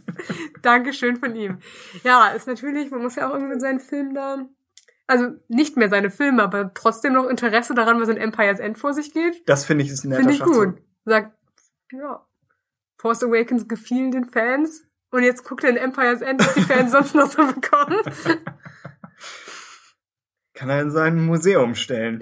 Er hat doch, es gibt doch äh, Stimmt, das wurde Sichtungen- genehmigt, oder? äh, Ja. Museum, genau. Und es gibt Sichtungen, wie Lukas sich den Han Solo Comic oder so organisiert hat oder Ah, irgendwelche, älter, ne? dass er mal in einem in einem Comicladen gesehen wurde und sich da was geholt hat und er ist ja auch Comic-Fan.